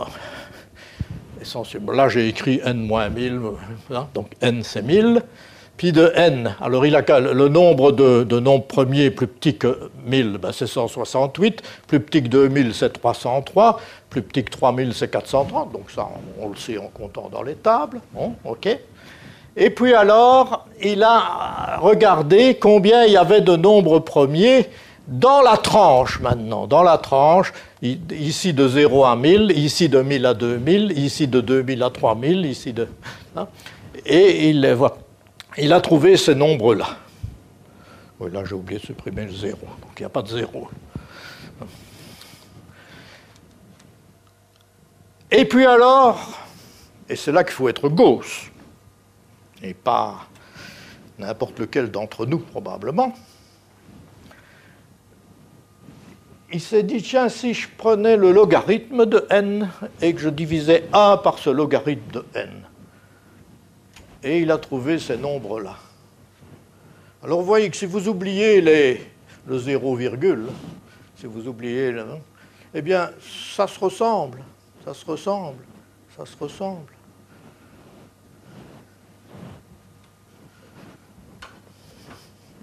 Donc si on regarde ces tranches-là, eh bien, euh, d'une certaine manière, qu'est-ce que c'est? Le nombre de nombres premiers là-dedans, ben, si je le divise par 1000, puisque c'est chaque fois dans des tranches de 1000, j'ai ce qu'on pourrait appeler la densité des nombres premiers. Un physicien dira, hein, euh, ce sera la densité. Eh bien, la densité des nombres premiers dans chaque tranche de 1000, de plus en plus lointaine, eh bien, cette densité, elle ressemble furieusement à 1 sur log de n. Ça, c'est Gauss, disons. Tout ce que je vous ai raconté avant, jusqu'ici, je l'aurais bien fait moi-même. À partir d'ici, j'ai des doutes. Parce que là, il faut quand même avoir un œil particulièrement exercé pour voir ça. Ben, Gauss l'a vu. Gauss l'a vu. Et par conséquent, il a conjecturé que finalement, puisque la densité c'était de cet ordre-là, eh bien le nombre de nombres premiers euh, devrait être euh, de, cet ordre-là, c'est-à-dire la vitesse à laquelle les nombres premiers tendent vers l'infini est de l'ordre de n sur le log de n. Alors, j'espère que beaucoup d'entre vous se disent, mais que vient faire le logarithme dans cette histoire? Eh bien, ce n'est pas facile à expliquer, je ne le ferai pas. Parce que sincèrement, le logarithme arrive comme ça, quand vous étudiez les nombres premiers, le logarithme n'a pas été fait pour ça. Rappelez-vous le logarithme, pourquoi est-ce qu'il avait été fait à l'origine? Hein, Pour transformer des multiplications en addition. Hein. C'était le logarithme d'un produit, c'est la somme des logarithmes. Euh, vu autrement, qu'est-ce que c'est le logarithme? C'est la fonction réciproque de l'exponentielle. Donc c'est l'inverse de l'exponentielle. L'exponentielle, qu'est-ce qu'elle vient faire avec les nombres premiers? Je ne sais pas plus. Ce qu'on peut voir en tout cas, c'est que dans les deux, des grandes découvertes de Gauss, eh bien l'exponentielle est cachée. Rappelez-vous que la, courbe en cloche, l'exponentielle était là, les nombres premiers, l'exponentielle y est aussi.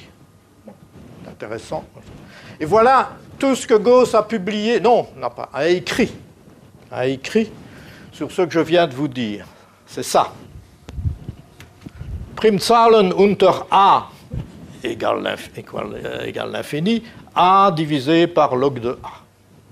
Il a écrit ça au dos d'une table de logarithme ou d'une table de nombres premiers a retrouvée avec la date. Et donc, voilà sa conjecture. Dit, le nombre de nombres premiers euh, euh, divisé par n sur le log de n tend vers 1 quand n tend vers l'infini. Donc, c'est tout ce qu'on a trouvé comme trace. Et alors, il y a une lettre beaucoup plus tardive où il explique à, de ses collègues astronomes qu'il avait fait ça quand il était tout petit. Mais sans, plus expliquer, simplement en disant, en regardant des tables. Donc voilà, euh, ça c'est une conjecture. Donc il pense que c'est vrai parce qu'il le, il le lit sur les tables si loin qu'il aille dans les tables. Mais les tables s'arrêtent, évidemment. Les tables ne vont jamais à l'infini. Donc la vitesse, vous voyez, la vitesse de la vitesse à laquelle euh, pi de n tend vers l'infini, c'est la même que cette fonction-là, la vitesse avec laquelle cette fonction-là tend vers l'infini. Ça veut dire, pour les, gens qui connaissent un petit peu d'analyse élémentaire, que c'est moins vite que n, puisqu'on divise par logarithme qui tend lui-même vers l'infini, donc ça diminue la vitesse puisqu'on divise par log de n, mais aussi ça veut dire que c'est plus, euh, plus vite que n'importe quelle puissance, plus petite que d'exposant plus petit que 1 de n. Donc c'est vraiment, et en plus il fallait tomber juste, hein, il fallait tomber juste. On était vite d'un côté ou de l'autre, point de vue des vitesses, une vitesse trop petite, une vitesse trop grande. Non, il n'y en a qu'une qui marche, c'est celle-là. Donc n sur log de n. Donc voilà ce qu'a dit ce qu'a dit Gauss. Et alors, vous voyez, si je, refais un graphique maintenant, je refais l'escalier tout à l'heure, ça c'est le même que tout à l'heure, le bleu. J'ai envie de remplacer l'escalier par une rampe. Hein, souvent, on doit le faire pour les gens qui ont des difficultés. Mais il, vaut mieux quand vous remplacez un escalier par une lampe que grosso modo vous partiez du même endroit et que vous arriviez au même endroit. Hein. Donc ici, on doit partir du même endroit, plus ou moins, et arriver à l'infini, mais au même endroit à l'infini, parce qu'il y a beaucoup de manières d'arriver à l'infini. Hein. Eh bien, vous voyez que quand on dessine la fonction de Gauss. Alors vous oubliez ce qui se passe là, parce que ça ne devient intéressant que pour des n grands. Ben, je dirais n grand, c'est n plus grand que 3. Hein. Bon, eh bien, vous voyez que ma rampe ici, ben, elle épouse très bien l'escalier. Alors c'est un dessin trompeur, ça a presque l'air d'une droite. Hein. C'est pas une droite, hein. c'est pas une droite. Parce que si vous calculez sa pente, sa pente, elle diminue tout le temps. La pente, c'est la dérivée. Eh bien, la pente, c'est 1 de log x moins 1 de log x au carré, donc elle tend vers 0. Donc c'est quelque chose qui va vers l'infini, mais dont la pente euh, tend, vers 0, donc tend vers quelque chose de plat. Donc c'est vraiment une courbe très particulière, mais qui épouse remarquablement la fonction de répartition des nombres premiers. Donc voilà tout ce que Gauss avait trouvé. Et si vous faites alors une vérification numérique de cela, vous calculez, recalculez pi de n comme je l'avais fait, vous calculez n sur logarithme de n, Et puis vous faites le quotient, ben vous voyez que le quotient, il a quand même l'air de tendre vers 1 quand n devient de plus en plus grand. Et c'est ce que Gauss dit, c'est vrai, mais Gauss ne prouve rien. 1890, 1792. 1792, la table dans laquelle Gauss a griffonné de sa jolie petite écriture. Eh bien, il a fallu plus de 100 ans, et on ne s'est pas croisé les bras, les mathématiciens, entre-temps. Hein. Je vous passe les détails, mais ils ont travaillé pour essayer de prouver ça pendant un siècle. Pendant un siècle. Et c'est en 1896 que, et ça arrive souvent en maths, deux mathématiciens, indépendamment l'un de l'autre, sans s'être téléphonés, sans s'être écrits, hein, sans avoir copié l'un sur l'autre, deux mathématiciens prouvent, d'ailleurs par des preuves pas techniquement complètement similaires, mais basées sur les mêmes principes, ils prouvent tous les deux le résultat de Gauss. La preuve de De la Vallée-Poussin prend certainement une cinquantaine de pages. Celle d'Adamar est un peu plus courte, 30 peut-être. Mais voilà. Donc en, 1800, en 1896, la conjecture de Gauss est prouvée. Ce qui est amusant, c'est que si vous allez voir leurs articles, à chacun, ils ne parlent même pas de Gauss. Non. Il y a eu d'autres étapes intermédiaires, des gens qui ont essayé de faire ont, qui ont démontré des résultats moins bons, etc. Ils citent ceux-là, mais ils ne citent pas Gauss. Ils le citeront plus tard. Quelqu'un leur dira, vous savez, écoutez, vous êtes d'excellents mathématiciens, mais peu faire en histoire. Et donc, euh, dans, des articles suivants, ils, ils le mentionneront. Ce n'est pas du tout qu'ils ont voulu boycotter Gauss, mais c'est amusant qu'ils n'ont pas. Alors, leurs preuves sont, comme je vous l'ai dit, assez proches, et je ne vous en parlerai pas, vous m'en voudriez. Euh, mais c'est basé sur des résultats très difficiles d'analyse, pas du tout de théorie des nombres. Fatalement, puisque le logarithme intervient, il faudra peut-être quand même faire de l'analyse à un moment donné. Euh, et en utilisant des idées de, Riemann. Alors, euh, on dit souvent que Riemann a été le dernier élève de Gauss c'est aussi apprendre un Kungrano Salis, parce que n'oubliez pas que Gauss était prof d'astronomie et que Gauss n'enseignait à Göttingen que de, l'astronomie et de la théorie des erreurs. Et tout le rôle de Gauss chez, Riemann, c'est qu'il a été dans son jury d'habilitation donc euh, quand il était en 1854, donc un an avant sa mort, donc, euh, parce que, Riemann a passé cette habilitation à Göttingen. Mais en réalité, leurs échanges scientifiques ont été assez, assez limités. Mais euh, Gauss avait une très grande admiration pour les résultats de, Riemann de géométrie non euclidienne. Pourquoi? Parce que Gauss, je ne vous l'ai pas dit, mais en plus, il avait découvert la géométrie non euclidienne, mais il ne l'a pas publié, parce que quand même, il avait peur, disait-il, d'écrire des béotiens. Il cherchait à être tranquille, Gauss. À Göttingen, et tranquille, c'était le but de sa vie ce que disaient, ce que pensaient les autres, il s'en occupait guère. Il était très chaleureux avec ses amis, réellement cordial, etc., mais avec le reste du monde, qu'on lui laisse la, qu'on lui fiche la paix. Alors, les preuves, ce sont des preuves, je vous l'ai dit, qui sont longues, celles, de Adamar de la vallée Poussin, euh, et qui sont non élémentaires. C'est, c'est pas facile. Il faut connaître beaucoup d'analyses pour les comprendre. Elles sont basées sur la théorie des fonctions d'une variable complexe. Incidemment, une théorie que Gauss a aussi découvert et n'a pas publiée autrement que quelques mots dans une lettre à un ami. Et c'est Cauchy qui a réellement retrouvé tout cela et lui fait une théorie. Euh, mais ce, Gauss était un, petit cachotier. Quoi. Quand il avait trouvé quelque chose, il était content puisqu'il le savait. Il n'était pas très préoccupé que les autres le sachent aussi. Alors, depuis, on a des tas d'autres preuves. Malheureusement, ou bien elles sont simples mais encore plus longues, hein, ou bien elles sont plus courtes mais moins simples. elles utilisent des mathématiques différentes. Donc, il y a. euh, il n'y a pas encore, si vous voulez, de, de voie royale pour prouver le théorème des nombres premiers. Euh, ce qu'avait fait Riemann, lui, ben, Riemann avait euh, remplacé la conjecture de Gauss par une autre conjecture. Il était dit si je remplace cette conjecture-là par cette conjecture-ci, si cette conjecture-ci est vraie, alors vous aurez en prime le théorème de Gauss des nombres premiers, mais euh, on n'a toujours pas démontré la conjecture de Riemann.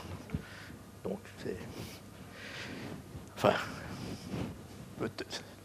on a des doutes. Il y en a qui prétendent l'avoir fait, mais c'est certainement pas vrai. Voilà les deux héros. Alors, on n'est plus au 18, on n'est plus au 19e siècle. Maintenant, on est chez Courteline. Hein on est chez Courteline de la vallée Poussin. Vous voyez, il pourrait jouer hein, le rôle de, de l'amant dans euh, notre promène, donc pas toute nue, hein, dans une pièce de Feydeau ou Courteline. Il a exactement le profil d'une époque, une magnifique moustache. Euh, Adamar, ce serait plutôt Landru, lui, mais. Hein, euh, enfin voilà, c'était, deux hommes. qui se sont jamais disputés pour des questions de priorité. Tout ça s'est très bien passé. Mais c'était deux hommes aussi éloignés l'un de l'autre, je dirais, politiquement que l'était, euh, euh, au point de du caractère, Gauss et Quetelet euh, de la vallée Poussin, je ne serais pas étonné, était un catholique conservateur, et Adamar était un communiste. Il est resté communiste jusqu'à la fin de ses jours. Et quand je parle de la fin de leurs jours, Adamar est né un an avant de la vallée Poussin et est mort un an après ce qui fait qu'il a une vie plus longue de deux ans, et la vie de, de la vallée Poussin est 96 ans. Donc, quelle est la longueur de la vie de Ok, voilà. Alors, deux mots sur euh, de la vallée Poussin, pour ceux qui ne le connaîtraient pas. Euh, disons, je trouve qu'il y a pas mal, quand même, de similitudes, moi, entre. Autant j'ai opposé Gauss et Quetelet, mais de, la vallée Poussin et Gauss, bah, c'est pas, pas, mal de choses communes. Gauss, c'est Göttingen. De la vallée Poussin, c'est Louvain. Il est né à Louvain. Il a fait ses études à Louvain principalement. Il a fait ses études universitaires à Louvain. Euh, d'abord une candie en philo et lettres, puis ingénieur civil, et puis le doctorat en sciences physiques et mathématiques. Vous voyez, c'est un bon élève. Alors, est-ce qu'il a eu des mentors? Euh, bah, Les mentors chez Delaval-Poussin, il faut les chercher dans la famille. Son père, professeur de géologie à l'UCL. Son cousin, Gilbert, professeur de mathématiques à l'UCL. Et il lui succédera. Son oncle de Monge, professeur de littérature à l'UCL. Donc, ça a peut-être aidé pour avoir un poste à l'UCL, je ne sais pas. Et en plus, il était bon. Donc, euh, alors, parlons pas. Donc, euh, ses mentors étaient plutôt euh, la famille. D'ailleurs, à peine a-t-il fini ses études que son cousin tombe malade. Il le supplée. À peine a-t-il suppléé son cousin que son cousin tombe mort, 1892. Bah, alors il le remplace. Donc il est nommé chargé de cours en 1892 et il sera professeur ordinaire cinq ans plus tard. Il a dû attendre moins que Gauss hein, pour être professeur ordinaire. Euh, donc vous voyez, il n'était pas très vieux non plus, hein, 66-92 pour être euh, professeur à l'université de Louvain. C'est une belle carrière. Mais alors, il le rendra bien, quoi, parce que euh, il est élu à l'Académie en 98 et il y restera bien entendu jusqu'à sa mort. Et il a, lui, le record de longévité, toute classe, euh, à l'Académie. C'est lui qui est resté l'académicien le plus longtemps en Belgique. vous voyez que je vous donne tous les records de Belgique. Hein. Euh, il épouse euh, Marie Danis, une, belle, bonne famille louvaniste. Hein. Il y avait tout un système dans l'université catholique à l'époque pour que les jeunes professeurs euh, épouse de riches héritières euh, locales, parce que comme ça, ils avaient de moindres revendications pour leur salaire. Ça n'était pas fixé par la loi comme aujourd'hui. Donc c'était important, évidemment, de leur donner une aisance financière, ce qui fait qu'ils n'iraient pas tout le temps harceler le chanoine payeur hein, pour avoir une augmentation. De la vallée Poussin l'a fait. Euh, la, correspondance qu'on garde à l'UCL de, de la vallée Poussin, c'est des réclamations pour des, augmentations qu'on lui avait promises et qu'on ne lui a pas données. Et je vous assure qu'il ne lâche pas le morceau. Bon, il est aussi très connu pour son cours d'analyse, qui a eu plus de 10 éditions pendant 60 ans. Hmm. Euh, sa seule infidélité à Louvain, ben, elle est due à la Première Guerre mondiale. Euh, là, il, a préféré se quoi, et il a passé la Première Guerre aux États-Unis, en France et, en Suisse. Et voilà, euh, il a pris sa retraite en 1951. Ce qui fait, si vous faites le compte, 60 ans d'enseignement à l'Université catholique de Louvain, qui, d'après les calculs de M. Baclaine, vous donne droit à une pension complète, hein, hmm, et même à quelques suppléments peut-être, mais je ne sais pas s'il les a eus. Euh, et tant pis si après cela, en prenant sa retraite volontaire, parce que quand on a introduit l'éméritat à 70 ans à Louvain, il était déjà au-delà et on lui a donné le droit de continuer tant qu'il voulait, ce qu'on appelle la pérennité, qui n'existe plus. Euh, bien qu'on va peut-être la réintroduire. Et, alors, euh, il a encore profité de cette pérennité jusqu'à 85 ans, il a pris sa retraite. Euh, bon, pas de chance pour la caisse de pension, il a encore profité de sa retraite pendant 11 ans, puisqu'il est mort à 96 ans. Donc c'est une belle carrière. Donc vous voyez une carrière essentiellement louvaniste, mais avec une reconnaissance scientifique absolument mondiale. Donc voilà la, carrière de, de, la vallée Poussin. Vous voyez, c'est un casanier quand même, comme, comme Gauss. Euh, ce n'est pas non plus quelqu'un, je crois, qui était d'une approche très, facile. On n'imagine pas tellement lui tapant dans le dos. Non, c'était, je crois, quelqu'un aussi qui savait préserver son temps et son espace, mais qui était aussi d'une courtoisie euh, reconnue. Alors c'est alors Gauss, vous voyez, Gauss a un spectre scientifique qui va de la théorie des nombres, mais même pas de la théorie des nombres analytiques des nombres, comme, comme le théorème premier, mais la théorie euh, pure des nombres jusqu'à mesurer hein, des, des, déclinaisons magnétiques. Donc, ça, donc, euh, le spectre de Gauss est extrêmement large. Euh, de la vallée Poussin, c'est un analyste. L'analyse mathématique sous beaucoup de formes, sous toutes ces formes, euh, mais c'est un analyste. Mais un analyste à grand spectre à l'intérieur de l'analyse.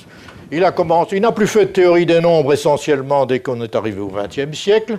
Euh, et puis alors, le, reste, ce sont tous problèmes intéressants d'analyse, vous voyez, sur l'approximation des fonctions, l'intégration des, fonctions particulières, le problème aux limites. Et alors, le dernier intérêt de sa vie, l'intérêt scientifique, c'est la théorie du potentiel.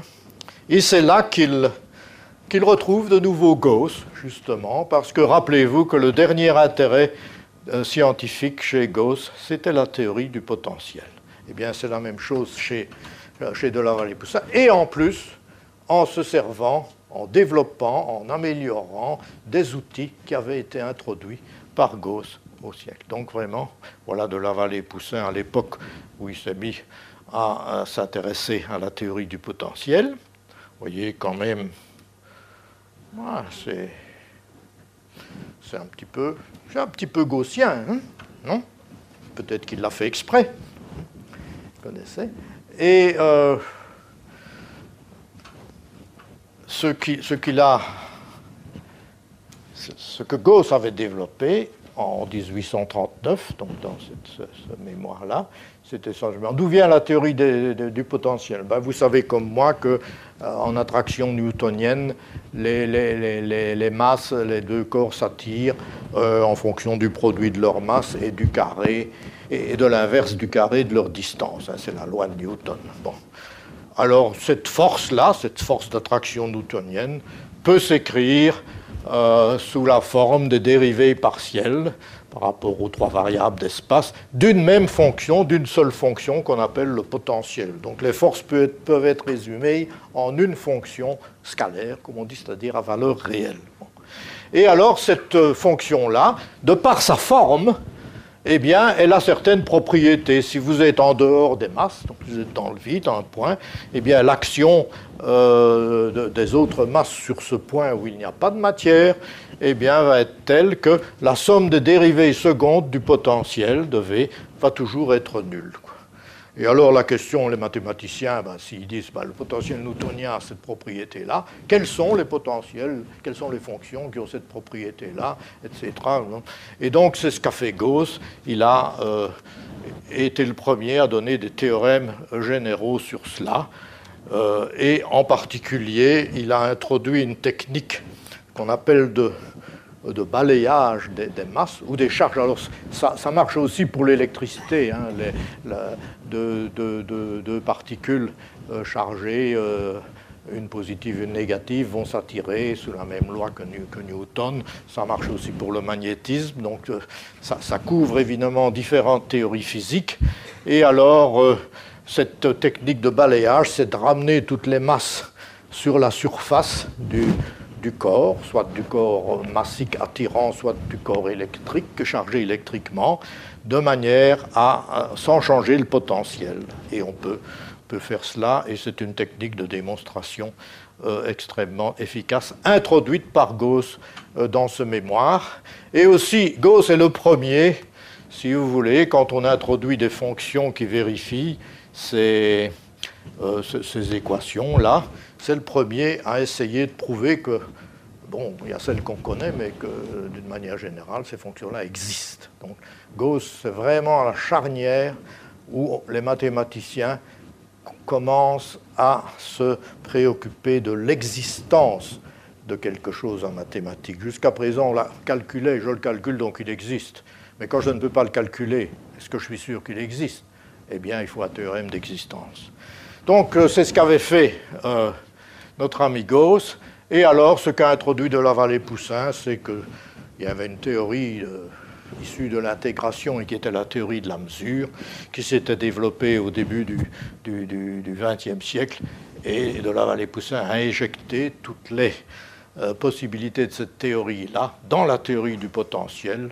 Il pouvait ainsi prouver des trucs que, Gauss n'avait pas réussi vraiment à prouver et euh, aller plus loin. Et alors, il termine, enfin, en 1939, il termine essentiellement ses contributions au potentiel par une conférence devant la Société mathématique de Belgique. Conférence devant la Société mathématique de Belgique. Et euh, c'est une conférence qui s'intitule Gauss et la théorie du potentiel. Et je la trouve presque émouvante, si vous voulez, parce qu'elle euh, commence presque comme ceci. Gauss a maintenant 63 ans. Il a été physicien, astronome, géomètre, créateur incontesté dans tous les domaines. Maintenant reclus dans sa retraite, le solitaire de Göttingen s'est retranché dans ses propres pensées et son mémoire sur le potentiel porte la marque frappante de son étrange égocentrisme. Donc c'est une description de Gauss qui est, qui est, je crois, extrêmement exacte. Mais euh, n'est-ce pas aussi une description de la vallée Poussin à l'époque De la vallée Poussin est déjà âgé, il a dépassé les 70 ans, etc. Comme, comme toujours, il est de plus en plus isolé dans la communauté et je pense qu'il s'identifie un peu à Gauss. Et il continue. Cette théorie est déjà vieille, la théorie du potentiel. Et cependant, dans le travail de Gauss, il n'y a pas un seul nom de cité donc ne cite aucune référence dans son article. Peut-être le vieux maître pense-t-il, je continue, qu'il ne doit rien à personne, et peut-être n'a-t-il qu'à moitié tort, car il faut bien le reconnaître, l'esprit qui a conçu et mené ce travail est bien le sien et le sien seul. Pour la première fois, la théorie du potentiel est traitée comme une branche de la mathématique pure, se suffisant à elle-même et ne cherchant aucun appui sur les faits d'expérience. Et ça, c'est vrai. Donc, Gauss fait une théorie purement mathématique du potentiel. Jusqu'à présent, on mélangeait un peu les arguments mathématiques et les arguments physiques, et c'est ça, euh, c'est sa force. Donc je pense que de Valavelle-Poussin presque s'identifie à, Gauss à ce moment-là, et il termine en se réjouissant du fait que Gauss s'est trompé, a fait, quelques erreurs dans ce mémoire. Il ne se réjouit pas méchamment, pas pour euh, euh, se moquer de Gauss, on ne se moque pas de Gauss de toute façon. Non, il se réjouit pour la raison suivante. Il rappelle ce que Gauss avait dit peu de fruits mais mûrs. Mûrs, ça veut dire définitif, ça veut dire. Euh, il n'y a pas de critique. Ils sont, mais de la vallée Poussin, dans l'article, relève quelques erreurs, quelques approximations. Mais alors il dit quelle chance, mais quelle chance pour les autres mathématiciens qui suivent, parce qu'il dit euh, les disquisitions arithmétiques, on peut les lire, on peut les admirer, on peut les comprendre, mais on ne peut pas les améliorer. Tandis que là, euh, Gauss a semé quelques graines, c'est de la vallée Poussin qu'il le dit, a semé quelques graines euh, sur un terrain qui n'était pas encore mûr, mais a des mathématiciens ont pu suivre, on peut un peu arroser le terrain et faire pousser euh, cela. Et alors il est vraiment content qu'il y ait quand même chez Gauss, de temps en temps, quelque chose qui n'est pas la perfection de la plupart de ses, euh, écrits. Donc c'est vraiment une belle conférence. Il l'avait faite juste avant la guerre. Il ne l'avait pas publiée. On l'a retrouvé dans ses papiers après sa mort, immédiatement, et dans, la revue des questions scientifiques qui, annonçait le décès de la vallée Poussin. Euh, l'article est paru. Je crois que c'était un, très bel hommage euh, à, sa disparition. Alors voilà, Gauss a eu droit à et même à plusieurs timbres. Ketley a eu droit à un timbre aussi à quand un timbre pour de la vallée Poussin hein, Nous pouvons toujours euh, interroger euh, la Poste, surtout tant qu'elle est encore belge. Hein. mais enfin, consolons-nous, parce que Quetelet n'a pas ses œuvres complètes, mais de la vallée Poussin a maintenant ses œuvres complètes, quatre beaux volumes dont vous voyez le, euh, premier, et c'est une coédition de notre académie ici. Voilà, merci beaucoup pour votre gentillesse et votre attention.